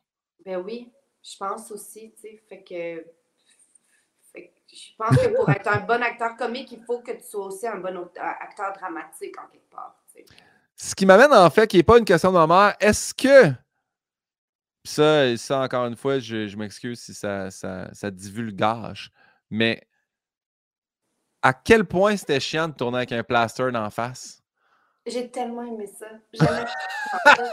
Je voulais pas qu'il me l'enlève. L'œil ouvert, là. C'était tellement ça. Puis le réal, il disait, ça suffit, Karine, parce que moi, je disais, faites-le plus, faites-le plus, mettez-moi plus comme ça, plus comme ça. Puis il disait, on n'y croit plus, arrête, on n'y croit plus. Mais moi, j'aimais tellement ça parce que c'est vraiment comme, t'as rien à faire. T'as rien à faire, puis tout est là, tu sais. Tout est comme, t'es transformé, puis t'es comme étrange, puis j'adorais ça. Je voulais qu'elle soit plus maganée. Je voulais, je disais tout le temps à la maquilleuse, la maquilleuse, c'est comme ça que je t'aime est formidable. C'est une formidable artiste. Puis on se disait tout le temps, faut que, faut que Micheline, elle soit laide, faut qu'elle soit maganée, faut qu'elle... Fait qu'elle me creusait souvent les cernes, on, essayait le plus possible de, de me maganer, de m'enlaidir. C'est une descente aux enfers, ce qu'ils vivent. Ils sont complètement, je veux dire, perdus. Tu sais, les, les, scènes avec le prêtre où il leur dit Vous êtes, vous êtes damnés, on est damnés. Tu sais, puis j'aimais, j'aimais toute cette, cette affaire-là. J'aimais être trans transformé, défiguré. J'adore. Ah, le plast. Je sais pas. Tout le monde me dit ah, J'espère qu'elle se met des gouttes. J'espère que c'était pas des journées trop pénibles. Combien de fois elle a enlevé Tu sais, en tout cas. Chapeau pour ça, sur ce, rôle de composition. euh, je poursuis. Il appelle, je ne sais pas pourquoi j'allais dire, il appelle ça, c'est dans mon podcast, mais c'est la section rafale personnalisée. Je t'explique. Yann, c'est le bout que Yann participe beaucoup on fait des recherches sur toi, puis il te met en opposition des, situations ou des personnes. Tu dois choisir. En gros, tu peux expliquer. Il n'y a pas de mauvaise réponse. C'est pour t'amener à discuter. Yann, il n'est toujours pas là? Yann, toujours pas là. Yann? Il s'en calisse, hein? Yann, il est, aujourd'hui. C'est parce que je sais, c'est parce que Yann, il, vient d'être engagé sur Survivor. Fait que je pense qu'il y a beaucoup, beaucoup, beaucoup de travail. Là. je te dirais que il va aller dans le bois? Il va aller, euh, il va aller euh, dans, les, euh, dans les Philippines, oui. Qui, qui anime? Euh, on Patrice Bélanger. Ah. Oui. Ah, oh, ça, j'aimerais ça faire ça. Ça, ben, les auditions sont ouvertes, là, c'est là, là. non, mais pas, je veux absolument pas être un concurrent, voyons, Pinot. Je veux animer. Je veux animer. Ah, ça. Ah, c'est tellement hot. Ouais. Est-ce que tu euh, je ne veux pas t'interrompre dans ta lancée. Peux-tu écouter, comment ça s'appelle l'émission française? Là? The Challenge. Hein? The Challenge. C'est un peu comme, comme Survivor. Euh, ok, ça va me revenir. Vas-y avec. Euh, on poursuit le podcast. Ben, ça commence, je t'explique. Le Gontier ou Hindman? Hindman, je pense. Ouais c'est chiant pour ma mère, mais c'est juste que Heinemann, parce que je trouve que Heinemann, parce que je trouve que c'est différent. Heinemann, parce qu'on ne sait pas d'où ça vient. Il n'y a jamais personne qui sait d'où ça vient. Tout le monde est toujours confus. C'est un nom qu'on retient, on dirait, parce que parce qu'il sort du lot, tu sais. Puis parce qu'il y en a peu des Heinemann. En tout cas, ici, il n'y en a pas peu. Puis depuis très peu longtemps, en fait, depuis que je t'ai booké puis que je l'ai rentré comme il faut dans l'agenda, j'ai jamais pensé qu'il y avait un N à côté du Y. J'ai toujours, dit, j'ai toujours dit Hindman, moi, j'ai jamais dit le N. Puis là, je me suis forcé dans l'intro de dire Hindman. Je l'ai. Ouais. sais pas si le nommer. J'avoue que j'ai remarqué que tu l'avais bien, euh, que tu l'avais bien prononcé, mais c'est vrai que rares sont les gens qui le qui comprennent soit comment ça s'écrit, soit comment euh, ça se prononce, puis c'est bien correct comme ça. Mais euh, Hindman, je pense, pour, pour la. Hindman, parce qu'on dirait que ça vient d'ailleurs. J'aime ça. Ben, en fait, ça vient d'ailleurs. Donc, ben, bravo d'avoir tranché. Souvent, les gens trouvent ça dur dans leur, dans leur nom de famille. Là, ça part. Euh, Marilyn Castonguay ou Sophie Desmarais? ah, ça, c'est. C'est comme Kill Mary Fuck. c'est comme, ouais, c'est comme Yann est un peu un tas de marde dans les rafales, je te dirais. C'est pas mal ah, ça. Calice. Euh...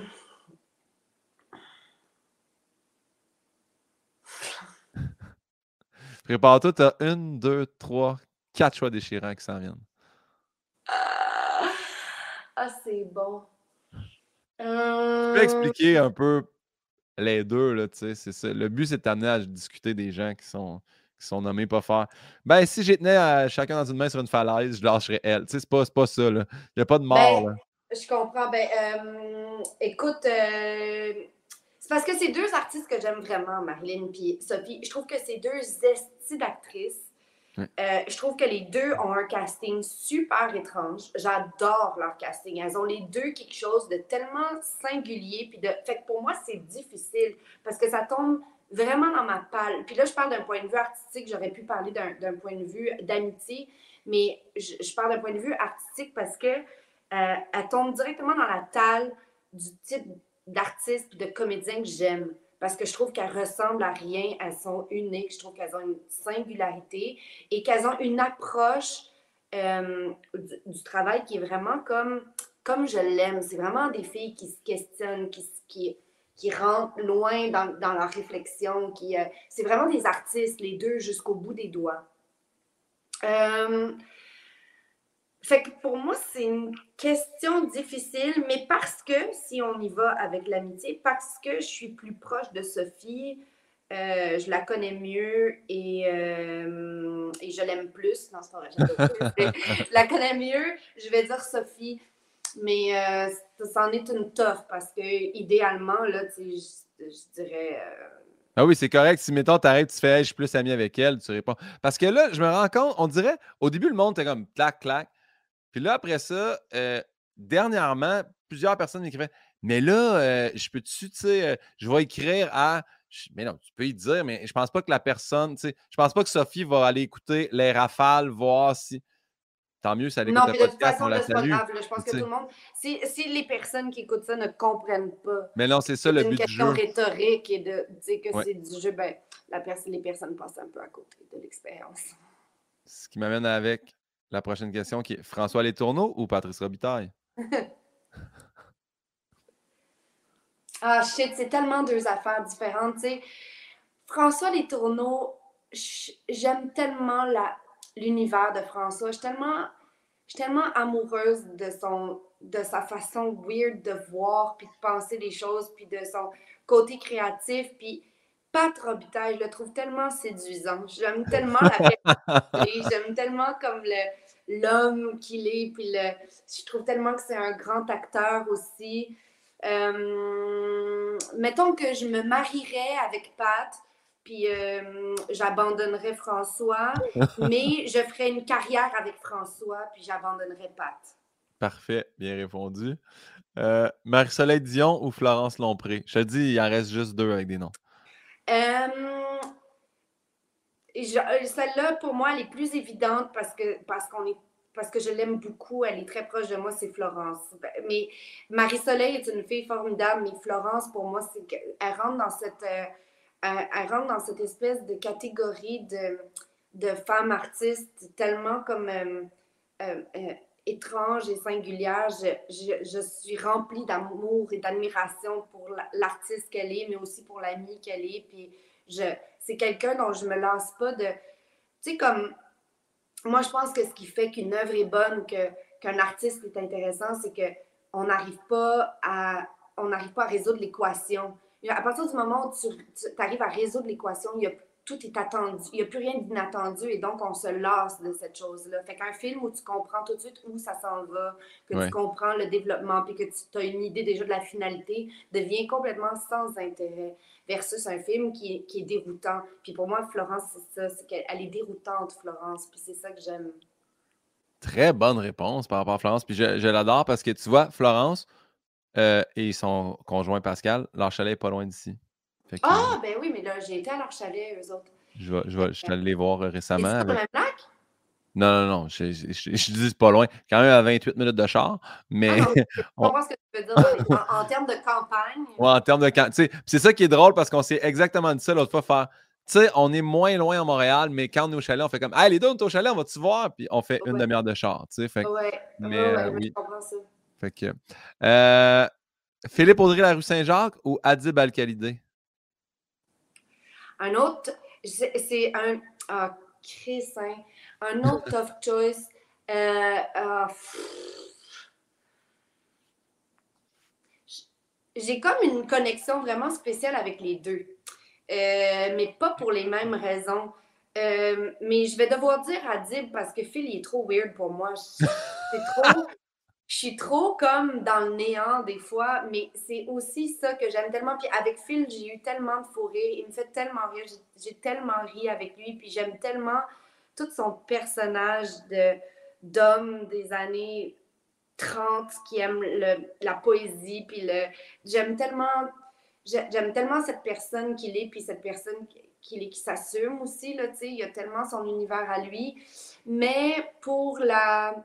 Pour le côté peut-être plus concret des choses, puis pour la, la portion, je pense qu'il y a vraiment des affinités entre Adib et moi, même dans notre façon de concevoir la vie et les choses, je vais devoir dire Adib, qui est pour moi vraiment un, un grand artiste aussi par ailleurs. C'est vraiment comme, je le trouve tellement bon en stand-up, Adib, je trouve tellement qu'il y a une façon unique de connecter avec le public, puis de puis d'être totalement lui, là, tu sais, comme tu sais, Adib a cette capacité, je trouve, à pas essayer de plaire, même s'il le fait très naturellement, mais à pas essayer. On sent jamais le côté volontaire. C'est ça que je veux dire. Quand il est sur scène, on sent jamais le côté volontaire. C'est tellement naturel pour lui, puis j'aime ben, vraiment il est authentique. Ouais. Ottawa ou Montréal? Ah, shit, man, Montréal, ça, c'est trop facile. Ottawa, pour moi, c'est comme un cas de je veux me flinguer, là c'est une ville de fonctionnaires. Euh, les choses ferment tôt, il n'y a pas d'ambiance. Euh, c'est comme. Euh, c'est vraiment, genre, pour moi, comparer le Walmart à, ou à la boutique Les Étoffes, Saint-Laurent. Une référence un peu plus nichée, peut-être, mais. Je, comprends, mais je, comprends quand même. j'ai animé à Gatineau, j'ai été dans, l'univers Ottawa, j'ai été, j'ai vu les choses fermer tôt. J'ai vu. Est-ce que ça t'a déprimé? Les boulevards, je parlais de, des grands boulevards tantôt. Pour moi, c'est ça, l'Outaouais, Ottawa, tout ça, c'est les grands boulevards. C'est être obligé de prendre son char pour se rendre d'un point A à un point B. Tu sais. T'as-tu aimé ça, Gatineau? Ben, j'ai pas, j'habitais pas là, fait que j'ai apprécié faire une soirée d'humour une fois semaine, mais je, ne serais pas allé m'installer. J'avais su que Valérie Roberts, ça m'a dit ah, j'ai un condo là-bas, si tu veux. J'ai comme jamais dans un milliard d'années. Non, jamais, Valérie, pourquoi? mais pourquoi elle a un condo là-bas? Je pense qu'elle avait étudié. Je pense qu'elle avait étudié là-bas, peut-être. Ah, ok. Je pense que tout ça s'est vendu maintenant, mais euh, voilà. Conservatoire de musique ou d'art drame? Ah, si j'aurais aimé ça jouer du piano, j'aurais aimé ça être bonne. J'aurais vraiment aimé ça être une pianiste, genre, ou en tout cas être capable de faire de la musique, mais c'est sûr que ma vocation, c'est hors drame. Hors drame. Mais, mais ceci dit, si, si je parlais de ça avec quelqu'un l'autre soir, ah, je parlais de ça avec euh, le gars de la Claire. Ouais. Euh, comment il s'appelle? Claude? non, Upden? Ah, là, je peux. En tout cas, on se disait, on était au Gémeaux. Veux-tu le Google? Veux-tu veux que je fasse la job de Yann? Ben oui, si seulement Yann était là, ça serait plus simple. mais oui, regarde donc, dis-moi donc les noms. Attends, moi aussi, je peux faire. Ah non, mais moi, je ne peux pas faire ça. Non, non, non, je vais, je vais aller clair ensemble. Ça va me dire. Euh, euh, Ogden, ouais, O-G-D-E-N. Il y a Ken Lowe, il y a Vlooper. C'est ça. Ogden. Puis on se disait, il me disait, mais euh, il me disait, on devrait toujours on devrait dans notre vie toujours être en train d'essayer d'apprendre quelque chose dans lequel on n'est pas bon. C'est comme juste pour se garder, c'est comme pour pas s'asseoir sur ses lauriers, puis pour toujours apprendre, puis continuer d'être en mouvement, tu sais. Puis, euh, puis je trouvais que son point de vue intéressant, ça me faisait penser à une, autre discussion que j'avais eue avec quelqu'un qui disait on devrait toujours faire quelque chose qu'on n'a jamais fait. On devrait toujours être dans ce rapport. Toujours se confronter à quelque chose, tu sais. Qu'on ne connaît pas, tu sais. Puis euh, pour moi, la musique, ça pourrait être ça. Le conservatoire de musique, ça pourrait, je vais dire à mon âge, je n'irais pas faire le conservatoire de musique, mais ça fait un moment que je me dis, ah, Chris, je devrais prendre un cours de piano ou prendre un cours de quelque chose, puis apprendre à faire quelque chose dans lequel je ne suis pas bonne, puis qui est compliqué pour moi, puis qui va me confronter à mes propres limites, mais qui va aussi m'apporter beaucoup de joie parce que, parce que pour moi, la musique, c'est joie, tu sais. Ben, un jour, en tout cas, si tu dis Pimpin, euh, je veux te louer ton chalet, moi, il venait avec un piano, tu sauras qu'il n'est jamais utilisé, ce piano-là. il est là. Peux-tu le voir? On peut-tu le voir, ton piano? Non, c'est parce que si je le flippe, tu vois aussi que j'ai pas encore rangé les vêtements que j'ai amenés de ma séparation sur le piano. oh, Mais, check, je peux, je peux le faire. Ah, ça, salle de bain, sac Ikea, un peu de linge, sac de rouge. Mais là, mais ça, c'est le, ouais, c'est le piano, là. En fait, tu as le banc de piano, tu as un gros dauphin. Ah oui, oui, je vois, je vois. mais pourquoi tu as un piano, là? Ben, c'est qu'en fait, le, chalet, il venait meubler. Fait que moi, j'ai le piano. pas du tout piano. Hmm, je, joue la tune de IW, là, tu sais. Mais après ça, non, j'ai. Ça vient, ça vient avec mes, mes, mes... Moi qui mange pas de fruits et légumes, aussi très, très mauvaise dextérité. Je suis pas capable de toucher mes pouces avec mon petit doigt. Fait que tu sais, ça, déjà, ça, ça limite aller jouer des notes là, loin. Là. Mais pas pourtant, c'était euh, ergo. Ergo puis ostéo, mais tu sais, thérapie manuelle, je, suis bon, tu sais, mais pas. Garde. Voilà. ben, ouais, vous avez vu un petit peu euh, en dedans du chalet? Euh, je, poursuis avec eau ou l'auberge du chien noir? Ah, wesh. eau parce que j'ai joué dedans. Puis parce que je pense que c'est quand même peut-être meilleur que l'auberge du chien noir. Mais je veux dire, pour moi, ça, c'est deux, deux choix difficiles quand même, je dois dire. Tu sais, puis avec tout le respect que j'ai pour mon milieu et pour le métier, à un moment donné, je, je, dois, je dois dire quand même que moi, c'est pas ma talle, ça. C'est pas, pas pour moi, ce type de série-là. Puis, euh, on parlait d'envergure tantôt, tu sais. Pour moi, c'est plus, ça, ça serait plus statu quo. Je comprends. Là, Yann a émissé, a rentré deux autres personnes. J'aurais pensé qu'ils auraient toutes mis en groupe, mais euh, Marie-Ève Perron ou Rachel Graton? Rachel, parce qu'on est amis depuis très longtemps. Euh, je travaille avec elle justement en ce moment euh, au TNM. puis parce que j'aime la tête de. C'est vraiment une tête forte, Rachel. C'est vraiment une fille qui a du, qui a bagou, puis qui en a en dedans, puis qui accomplit beaucoup de choses de front. Elle écrit, elle réalise. Moi, je ne serais pas surprise qu'elle se mette à produire. Elle joue. Euh, elle a un enfant. Elle est, tu sais, comme elle, elle, fait des choses, Rachel. Tu sais, elle est dans l'action. Puis je l'admire pour ça. Et je l'admire parce qu'elle est, elle est, euh, elle est vraiment profondément euh, habitée par le désir d'être une artiste. Elle, c'est vraiment pas le côté glam du métier qui l'intéresse. Je le vois dans, dans, dans, la personne publique qu'elle est. C'est vraiment pas ça qui la drive. Puis j'aime ça. J'aime, j'aime son rapport, son rapport très sincère et très sérieux à son travail. Moi, le, peu de. Je l'ai vu quelques fois, tu sais, genre, puis euh, genre, sa fête au parc ou des affaires de même, ou est-ce que j'étais. Mais je trouve tellement que c'est une personne ça va être drôle à dire, genre sereine. elle, comme tout le temps, j'ai tout le temps vu Bubbly, toujours contente de voir quelqu'un. Allô, tu sais, tout le monde l'aimait, tout le monde était, était comme salut, salut. On dirait, j'étais incapable de l'imaginer en Chris, cette personne-là. Oui, mais c'est vrai que c'est quelqu'un qui canalise bien, tu sais, c'est quelqu'un qui est. Puis c'est quelqu'un dont le verre est à moitié plein, c'est vrai, tu sais, mmh. son verre n'est pas à moitié vide, il est à moitié plein. Euh, ouais, ouais. Oui, oui, elle est vraiment étonnante, Rachel. Tu sais, comme elle fait beaucoup de choses dans une journée. Moi, je la trouve très, très impressionnante. Léonard Cohen ou Neil Young? Léonard Cohen. Sans, sans difficulté. Je... Léonard Cohen, j'ai l'impression que j'ai une connexion spirituelle avec lui. Il ne le saura jamais. Mais je me sens vraiment je, pense que c'est aussi parce que j'ai été bercée par sa musique dans mon enfance. Moi, mes parents écoutaient Leonard Cohen. je connais Leonard Cohen depuis la naissance. Là, je connais tous ses albums, toutes ses chansons.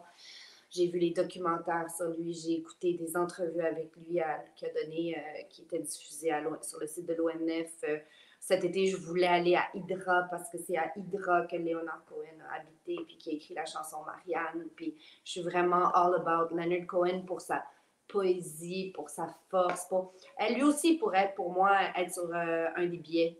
Oui. Léonard Cohen serait une bonne, serait un emblème, vraiment, une, une emblème ou un emblème? Une, une emblème. Euh, Yann? C'est Yann à la merde. Je vais checker emblème. En tout cas, il euh, serait l'emblème idéal du Canada, je pense, avec sa langue aussi, l'anglais, le français, mais mais aussi pour toute sa poésie, puis tout son, son regard unique sur le monde. Un emblème. Un emblème. Un nom masculin. Est-ce que tu avais vu son l'exposition sur lui euh, au MAC? Oui, oui, oui. J'avais adoré ça. Puis ah moi, c'est ma tune préférée. Euh, Marianne? Marianne. So Long Marianne. Ouais. J'adore cette chanson-là. Polynésie ou Mexique? Ah. Euh... J'ai été en Polynésie faire le show Les Flots là, avec euh, Pierre Rivlard. J'ai tellement capoté. C'est tellement unique. Mais euh, je pense que le je pense que si j'avais à vivre quelque part, j'habiterais à Mexico, qui est une ville où j'ai que je connais pas, où j'ai jamais été. J'ai voyagé souvent au Mexique, mais pas à Mexico. Mais je pense que Mexico est une ville qui est vraiment en pleine ébullition où, tu, où, il y a une vie, une vraie vie là, possible, une vraie vie de ville possible avec euh, la culture, l'architecture, la bouffe. je pense qu'il y a vraiment une plateforme artistique qui est vraiment intéressante là-bas et, pour ça, je dirais Mexico, Mexique. Celui-là, je, tu sais, parce que des fois, justement, il met une petite note à côté. Grèce aux trois pistoles. ah, fuck. Ça, c'est tough. Parce que Trois Pistoles, c'est mon endroit préféré au monde. C'est chez moi, Trois Pistoles. C'est mon. Ma, ma, famille, on a des chalets là-bas, puis je vais là depuis que je suis, depuis ma tendre enfance, puis c'est vraiment, euh, c'est ce qu'on a de plus près d'être la mer pour moi. Euh, notre chalet est directement sur l'eau, il, y, a une vue, il y a l'horizon, c'est, c'est extrêmement doux. J'ai, tellement de souvenirs là-bas de mon grand-père, ma grand-mère, tout le monde, toute ma famille. c'est vraiment des temps heureux. Trois pistoles n'est, qu'associé à bons souvenirs. Mais j'ai découvert la Grèce cet été et, et je devais revenir après comme deux semaines, puis finalement, je suis restée un mois, puis je vais y retourner. Je vais y retourner, c'est sûr, puis je, Mais je dois dire que dans mon cœur, s'il faut que je tranche, je vais dire trois pistoles, mais la Grèce n'est pas loin derrière. C'est juste parce que j'ai pas autant de souvenirs en Grèce que je dis trois pistoles. La dernière question des rafales, c'est toujours une question un peu niaiseuse, mais euh, c'est toujours une belle surprise pour moi quand Yann m'envoie ça tard la nuit quand je la lis. soit que chaque jeudi de nombre pair, il neige beaucoup, mais juste un nuage au-dessus de toi. Ou soit que quand quelqu'un t'appelle, toute ta conversation est diffusée en direct à TVA et LCN. Qu'est-ce que tu choisis? Attends, puis répète-moi la première. Donc, chaque jeudi? Chaque, jeudi de nombre pair. Fait que t'es quand même euh, probablement un jeudi sur deux là, que t'es es off. Là, que je suis off. Ouais. Mais il y a un nuage au-dessus de ta tête qui neige beaucoup. Même l'été, là, c'est-à-dire que c'est tout le temps. Un jeudi pair, ouais. Ah, c'est sûr que je choisis ça. Ouais. que je ça, man. Hey, euh, impossible. Mes conversations, toujours diffusées sur quoi? LCN, puis TVA. c'est l'enfer. Pour moi, c'est la définition du cauchemar. Et c'est sûr que je choisis le nuage puis j'en fais quelque chose de beau. Je sais pas, je me fais j'en fais quelque chose de poétique avec la neige puis je, me... je m'en sers pour euh, faire du les, les journées scone, mais oui. pas scone, comment? Ben oui les snow scones là, tu sais qui font la petite euh, Oui, oui, oui, exact. C'est ça. Je, je, trouve quelque chose en tout cas là, tu sais, je rends ça comme euh, j'en fais une histoire, tu comprends? Je m'en sers pour créer une histoire. Mais l'autre affaire, je veux mourir, je veux me flinguer direct. Là. OK. Euh, on revient aux questions traditionnelles. Euh, c'est quoi ta plus grande peur ou phobie, si tu en as une? J'ai peur de mourir. Ouais? Elle est, elle est toute classique, c'est sûr, mais j'ai peur de mourir. J'ai peur de manquer de temps. J'ai peur de souffrir. Et j'ai peur que les gens que j'aime souffrent aussi. La souffrance, là, je dois dire, là, tu sais, euh, c'est quelque chose qui, qui m'a souvent habité, mais euh, cette pensée-là, mais tu sais, la seconde, là, la seconde qui fait tout basculer, là. C'est comme cette fameuse seconde où tu sens que tu viens d'apprendre quelque chose, où il vient d'arriver quelque chose qui va changer le cours de ta vie, là.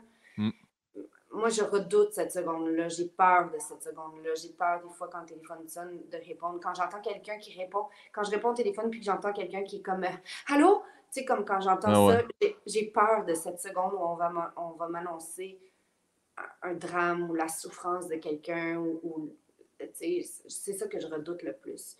Fait que hum, même plus que la mort, je pense que la souffrance, ce dont j'ai le plus peur, c'est ça. Pas la souffrance euh, au sens. Euh, je veux dire, pas la souffrance comme avoir mal au ventre quand on a nos oh, oui. C'est douloureux, là, mais la souffrance, là, la vraie souffrance, la souffrance psychologique, la souffrance euh, de la solitude, de la, de la, peur de mourir, tout ça, ça, ça, me morifie. Tu as, dit quelque chose que, tu sais, en temps de pandémie, tu sais, mon père, 60, euh, 71 ans, c'était comme le pic parfait de comme, hey, allez pas visiter vos parents. Euh, il, il, il, a fait son 5 ans de rémission, mais il a eu cancer du poumon. Puis là, dès, d'ex-maison famille apparaissait sur mon sel, j'étais comme, allô? ah, salut, ça va? Je vais, juste prendre des nouvelles. à chaque fois, j'ai rendu ça. C'est rendu. J'ai essayé d'en parler avec du monde, puis il y a du monde qui ont fait, ouais, moi aussi, quand c'est téléphone familial qui apparaît sur mon, je suis toujours. Qu'est-ce qui s'est passé? Y a-tu quelqu'un qui est tombé? Y a-tu quelqu'un qui est malade? Y a-tu que. On dirait, là, puis il y en a que ça doit être ça tout le temps. Maintenant, il passe, ça s'est rendu l'autre bord. Puis cette crainte-là. Puis je suis tellement content comme Ah, salut, je vais juste prendre des nouvelles. Bonne journée, bye. Puis je suis comme Ah, c'est tabarnak. Faut que j'arrête. On dirait que je, je, veux comme me débarrasser de ça, mais il y a cette. La pandémie m'a amené ça à cette heure. Est-ce que ton père va bien? tout le monde est numéro un chez nous. C'est ça qui est, qui est, fou. Tout le monde est en pleine santé. mais j'ai quand même toujours gardé cette petite crainte-là. Qu'est-ce que tu souhaiterais pas à ton pire ennemi? D'être seul. La solitude, je pense. Je souhaiterais ça à personne.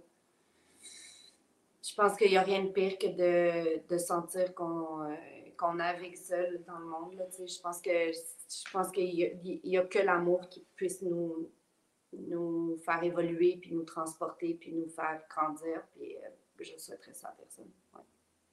C'est quoi le bonheur parfait pour toi? J'aime beaucoup passer de pire ennemi à bonheur parfait. Je trouve ça le fun, tu sais, comme. Ben, je trouve ça le fun. Je trouve pas ça le fun, mais je trouve la, la wave le fun. La nuance est bonne, oui. Euh, bonheur parfait, je pense que le bonheur parfait euh, se trouve dans le mouvement, dans l'imprévu, dans la, dans la beauté, dans, la, dans le fait de sentir qu'on a des capacités, qu'on peut faire ce qu'on veut, de sentir qu'on n'est pas bloqué, de sentir que les choses sont possibles. Pour moi, il y a quelque chose de parfait là-dedans, comme, comme état. Tu sais, quand, tu sais, les sentiments, le sentiment d'espoir, le, sentiment où tu sens que tout est possible, que tout est, que tout est à écrire, que tout est à construire. Pour moi, il y a quelque chose là, là-dedans qui, qui réside comme un... Pour moi, il y a quelque chose de très heureux là-dedans. Tu sais, les moments où je me sens vraiment sur mon X sont souvent des moments où je sens que le monde s'ouvre à moi, puis que les relations s'ouvrent à moi, puis que, les, que, que tout est possible. Je pense que pour moi, ça, c'est vraiment, c'est pas mal the best, the best it gets. Là. Euh, la prochaine, c'est ta plus grande épreuve, selon toi, jusqu'à aujourd'hui, ça a été quoi? Ça peut ressembler des fois avec le deuil, là, quand même. Vu que tantôt, je trouvais que c'est quand même une bonne épreuve d'être. Euh, mais ça peut être autre chose. Les plus grandes épreuves sont souvent dans le, dans le fait de devoir me séparer, de me séparer. Ça a été vraiment dur pour moi de me séparer de Guillaume, puis de laisser aller, de, de, je trouve dur de laisser aller les choses qu'on aime ou de laisser aller ce qu'on connaît ou de, de, de, c'est comme abandonner une partie de soi. C'est pour ça que c'est si difficile. Mais euh, mais quitter, là, quitter, je trouve ça très difficile. Puis, euh, puis le laisser aller, le laisser aller en général, pour moi, c'est quelque chose de, de difficile. Ma tendance première à moi est de vouloir contrôler les choses pour le meilleur et pour le pire, mais de vouloir contrôler le narratif, de vouloir être en contrôle de ce que je fais, de ce que je vais vivre. Puis ce qui est paradoxal avec mon besoin aussi de nouveauté, puis de, de, de changement, puis de mouvement, tu sais, c'est deux choses qui se qui s'entrechoquent quand même. Mais laisser aller des choses que j'aime ou des espoirs ou des choses, des. des, des... Ouais, c'est ça. Pour moi, c'est peut-être peut ça la chose la plus euh, difficile. C'est quoi la question? C'est ça, ta plus grande épreuve selon toi, tu sais, euh, à ce jour. Ah parce que moi, moi, il y a une phrase, là, tu sais, parce que veux, pas, là, quand tu arrives à un moment de rupture, tu parles avec tes proches, là. Puis un de mes meilleurs amis m'a dit, tu sais, Guillaume, dans la vie, parce que moi aussi, j'étais un persévérer puis pas abandonner. Puis, euh, à un moment donné, il m'a dit, tu sais, il y a, ce que tu ressens, là, tu peux toujours ressentir de l'amour pour l'autre personne. Puis y aussi, genre, ce que tu mérites, là. Puis ça, là, d'arriver, puis pas, pas faire, ah, euh, genre, elle me mérite pas ou des affaires de même, juste faire, je mérite telle, telle affaire pour toi-même. Tu sais, je mérite d'être heureux, je mérite d'avoir du bonheur, je mérite de ressentir plein d'affaires. Puis à un moment donné, d'arriver à un point dans ta vie où tu fais comme, ah, mais malgré que je ressente beaucoup d'amour, puis je vais toujours aimer cette personne-là, peut-être que je, ça, ça a été. Cette phrase-là m'a vraiment fait un déclic aussi, tu sais, quand on, est arrivé, nous aussi, à notre constat de séparation avec Anneli. J'ai fait comme. C'est pas facile, mais je pense qu'on mutuellement, en tant qu'être humain, pas, pas, le couple, les deux humains, on mérite vraiment peut-être mieux. Puis c'est peut-être ça qu'on va découvrir chacun de notre bord. Mais après ça, c'est sûr que. C'est dur, c'est tellement dur parce que c'est pas blanc ou noir. Quand tu passes 6 ans ou 7 ans avec quelqu'un, ou même un an, tu sais, tu es avec cette personne-là parce que tu l'aimes, tu es avec cette personne-là parce que parce qu'elle parce qu'elle remplit aussi quelque chose chez toi, puis que, puis que tu as quelque chose à donner aussi. Euh, puis moi, moi, moi ce que je trouve difficile dans les séparations, c'est que j'ai toujours l'impression qu'il faut arriver à un point de rupture évident. Ouais. Je voudrais qu'il y ait comme ce moment où on fait c'est une évidence. Tu as une double vie. Tu m'as fait. Il n'y a pas d'autres possibilités. Mais dans les faits, c'est jamais ça. Ou en tout cas, c'est ouais, ouais. jamais arrivé, moi. C'est jamais ça. C'est c'est plus profond, c'est plus nébuleux, c'est plus tortueux que ça. Puis c'est très difficile de faire des, décisions qui sont pour, de prendre des décisions qui sont pour soi aussi, qui sont pas pour l'autre. Tu sais, comme je, moi, je, moi, la culpabilité me ronge. C'est vraiment quelque chose de nocif dans ma vie, la culpabilité. Puis il faut que j'apprenne à me libérer de la culpabilité, puis à, à, penser à, à, mes besoins. Mais c'est difficile de, de, penser dans ces termes-là quand il y a quelqu'un d'autre d'impliqué. Puis ouais. Ben, c'est là, là justement le, ce que toi tu mérites. Après, c'est sûr que ce que toi tu mérites, peut-être tu fais de la peine à quelqu'un d'autre de faire ben ce que je mérite, c'est je vais peut-être le découvrir dans ma vie, puis ça ne sera pas avec toi. Mais c'est comme, oh mon Dieu, mais je comprends justement. La décision que tu prends n'affecte pas seulement toi, même si dans l'ultime but, c'est pour toi que tu prends cette décision-là. Mais je comprends. Encore une fois, un pacing de questions qui. Euh, il nous reste trois questions. Te rappelles-tu de ton dernier fou rire? Aïe, je pensais que tu en allais ailleurs. Je pensais que c'était te rappelles-tu de ton dernier fourrage? Non, fou rire. J'avoue que je le dis. Moi, je, je prononce Saint-Hyacintesque un peu quand même. Fait faudrait vraiment que je fasse te souviens-tu de ton dernier fou? Rire? ouais, je vais te euh... c'est rare, hein, des fous rires. Ouais. Mais c'est des fois, cette question-là, quand j'y pense, je la demande à la personne dès le début. Parce que je fais. Ou, si tu te rappelles d'un fou rire mémorable, mais tu sais, c'est pas grave si, euh, si ça te pop. Mais même moi, je me rappelle. Oui, je me rappelle mon dernier fou rire. je me rappelle là sur le divan. Mais c'est quelque chose de niaiseux. Des fois, un fourré, tu l'expliques, puis tu fallait vraiment être là, là tu sais. Mais je pense que mon dernier fourré était probablement sur, un plateau, sur le plateau de... C'était sur un plateau de tournage. Je me rappelle que c'était sur un plateau de tournage. Je me rappelle sur lequel... Puis... Mais... Parce que souvent, les fourrés, moi, ils m'arrivent dans des moments où il faut, il faut pas que j'en ai. Il faut pas que j'en ai. C'est comme... Puis cette situation-là rend ça c'est tellement absurde que ça génère encore plus de rire, de nervosité, puis de... Mais je, je sais que j'en ai eu un sur, le, sur un plateau, mais celui dont je me souviens bien, puis dont je vais me souvenir toute ma vie, c'était une fois au théâtre, je jouais au théâtre d'aujourd'hui, et on a eu un fou rire sur scène qui était... On pouvait, dans un drame, et on pouvait, on n'était pas, on pouvait pas le cacher, on n'était pas capable, et on a, en plein milieu de la scène, on, on a interrompu, on ne pouvait plus le cacher, tu comprends? On était tous pliés en deux, puis c'est tellement douloureux. Un vrai fou rire, c'est douloureux parce que. Puis là, il y avait du public, puis on se disait, mais comment, comment on peut rattraper ça? Comment c'est possible de que ça passe? Comment ça peut passer? Ça passera jamais. Puis je me rappelle qu'il a fallu qu'on sorte toutes de scène, puis là, on se disait, il faut retourner, il faut retourner, mais, mais la situation était tellement absurde c'était tellement drôle, c'était tellement bon et douloureux en même temps, ça, je vais m'en rappeler toute ma vie. C'est un fou rire de groupe, c'est le fun. Tu sais, si c'est un fou rire que c'est toi qui nuit à toute la scène, tu es comme Asti, je suis pas capable d'arrêter de rire. Mais quand, quand tout le monde rit, tu fais au moins, je me sens quand même pas comme une sous-marde d'avoir. Complètement. Ouais, ouais. Ah. Euh, la prochaine question, je, tiens toujours à le dire, je l'ai volé à, RuPaul dans l'émission RuPaul's Drag Race si tu avais la chance de rencontrer la jeune Karine, qu'est-ce que tu dirais? Je dirais de se défendre, je pense. Moi, j'ai été beaucoup dans des situations de vulnérabilité quand j'étais plus jeune où je où, j'avais peur de l'autorité. Puis l'autorité, elle pouvait se manifester de plein de manières. L'autorité n'était pas nécessairement le prof ou le parent. L'autorité pouvait être comme un, un, ami, ça pouvait être... Mais j'ai été souvent dans des situations où je ne me suis pas défendue. Puis quand je regarde ça aujourd'hui, j'ai de la peine. Je regarde l'enfant que j'étais, puis je me dis, mais, mais, mais je lui dirais de se défendre, je lui dirais de mordre. Je lui dirais de mordre plutôt que de se laisser mordre. Tu sais. je, puis je pense que ça pourrait ça aurait changé beaucoup de choses. Je pense que j'avais eu la capacité à me défendre plus jeune, mais euh, je ne l'ai pas fait. Dans plein de situations, hein, dans toutes sortes de sphères de ma vie. Mais euh, j'ai appris à le faire plus tard, dans, dans, la, dans la vingtaine, dans la trentaine, même à, travers le travail. À un moment donné, quand tu commences à, prendre de l'assurance, parce que c'est une question d'assurance en quelque part.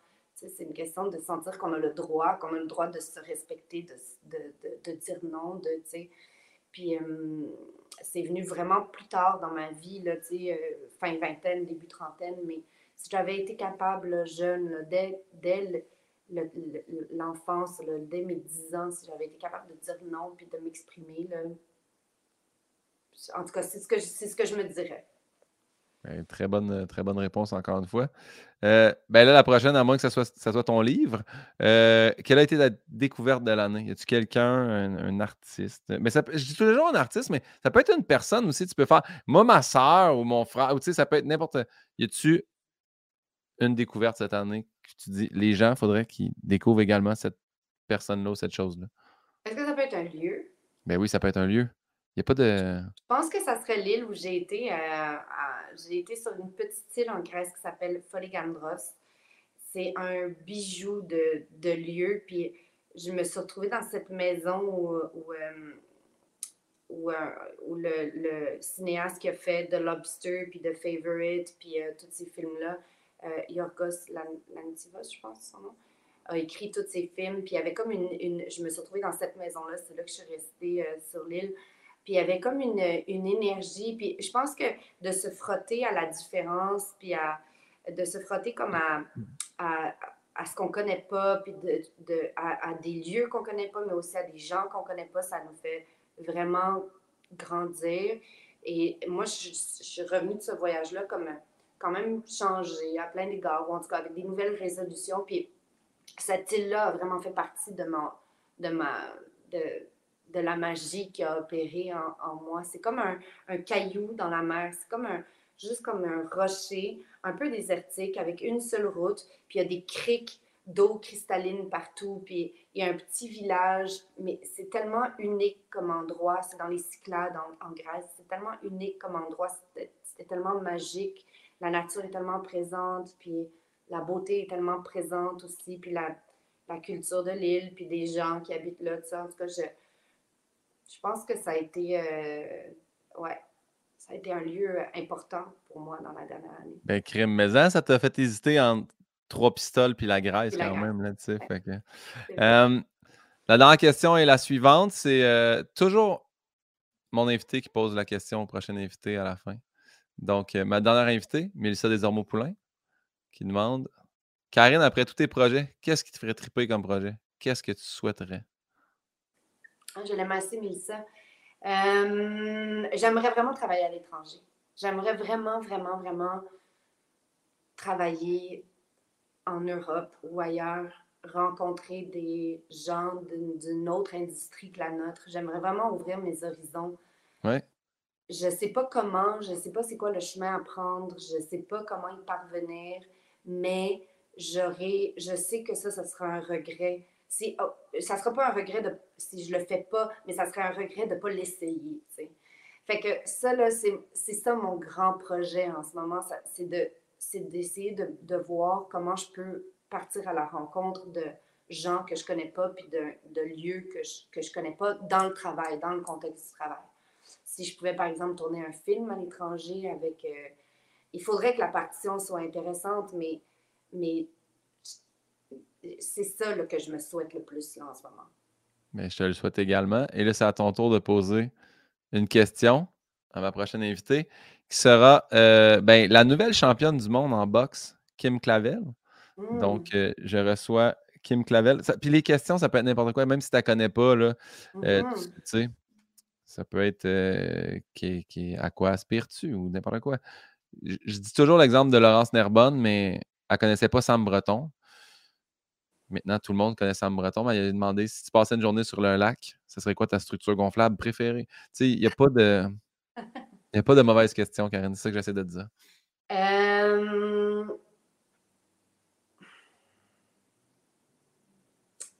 Donne-moi un deux secondes. Euh. Elle, c'est une championne de boxe? Ouais. C'est pas, elle, hein, qui, c'est pas elle qui a. Elle a aussi fait Big Brother, célébrité, la première saison. Ouais, ok, ok. Ok, je vois c'est qui? C'est qui la championne? C'est qui la boxeuse qui, euh, qui a vécu une tragédie cette année, qui a tué une autre boxeuse? Euh, c'est pas elle qui l'a euh, tuée, mais la boxeuse était. Je, je... Marie-Pierre Hull, si je ne m'abuse. Je crois que c'est ça. Hull, en tout cas, son nom de famille. Oui, c'est MPH. Oui, ouais, c'est ouais, ça. Marie-Pierre Hull. Marie-Pierre Hull.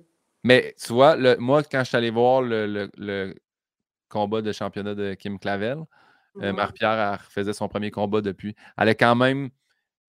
On était comme tout. Oh mon Dieu, la pression qu'elle a, puis elle est rentrée là, comme.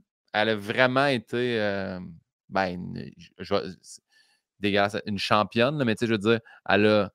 Je sais pas c'est quoi les, suivis psychologiques qu'elle a eu, puis les entraînements physiques, mais elle est arrivée au combat comme j'ai jamais vu quelqu'un d'aussi prête que ça. Là. Ah, mais comment tu survis à ça, tu sais? Ouais.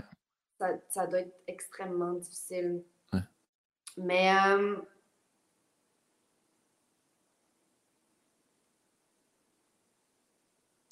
Ben, j'aurais tendance à lui demander s'il faut avoir une forme de violence en soi pour. Euh, pour faire de la boxe son métier. ça a l'air d'être un jugement, ma question. Mais non, non, c'est une super bonne question. Est-ce que, est que ça demande est-ce que ça demande d'être drivé par une forme de violence? Ou en tout cas, c'est quoi sa part de violence à elle dans, dans son métier? C'est quoi la, ouais, ou s'il n'y a pas de violence, appuie où? Ouais, ouais, c'est une, chose, une super bonne question. Ouais. Parce que, parce que tu tapes quand même sur quelqu'un, Chris. Oui, exactement. Mais ceci dit, moi, j'adore la boxe, puis j'adore. Euh, le UFC, puis j'adore regarder ça. Là. Je ne sais pas pourquoi ça me, ça me, fascine, puis j'ai beaucoup de plaisir à le faire, mais je me suis quand même toujours demandé est-ce que, est que ça prend une part de violence en soi pour, pour faire ça, ou en tout cas de, de rage ou de. C'est ça? Ouais. C'est une, très, une très bonne question. J'ai hâte de lui demander. Euh, c'est terminé, Karine. Merci pour ton temps. En fait, je finis toujours euh, en disant As-tu des choses que tu aimerais plugger? Des choses qu'on doit regarder ou consommer ou ah écouter avec. Ben, je hein? veux dire, c'est comme ça que je t'aime qui joue en ce moment. Puis je pense qu'entre deux draps joue, puis je joue au théâtre, mais vraiment, je n'ai rien à plugger. Je n'ai pas envie de plugger. J'ai aimé cette conversation. non, mais c'est parfait. Je te remercie infiniment. Puis garde, euh, je pars toujours générique. Maintenant, je dis ça. Je dis aux gens, tu dis un mot de la fin, puis je passe sur générique. Fait que n'importe quel mot, c'est ton choix. Ça peut être encore. Euh, euh, ah, c'était quoi? Donc, envergure. Je vais, dire, euh, parce que je reviens de Grèce, je vais dire Opa. Voilà.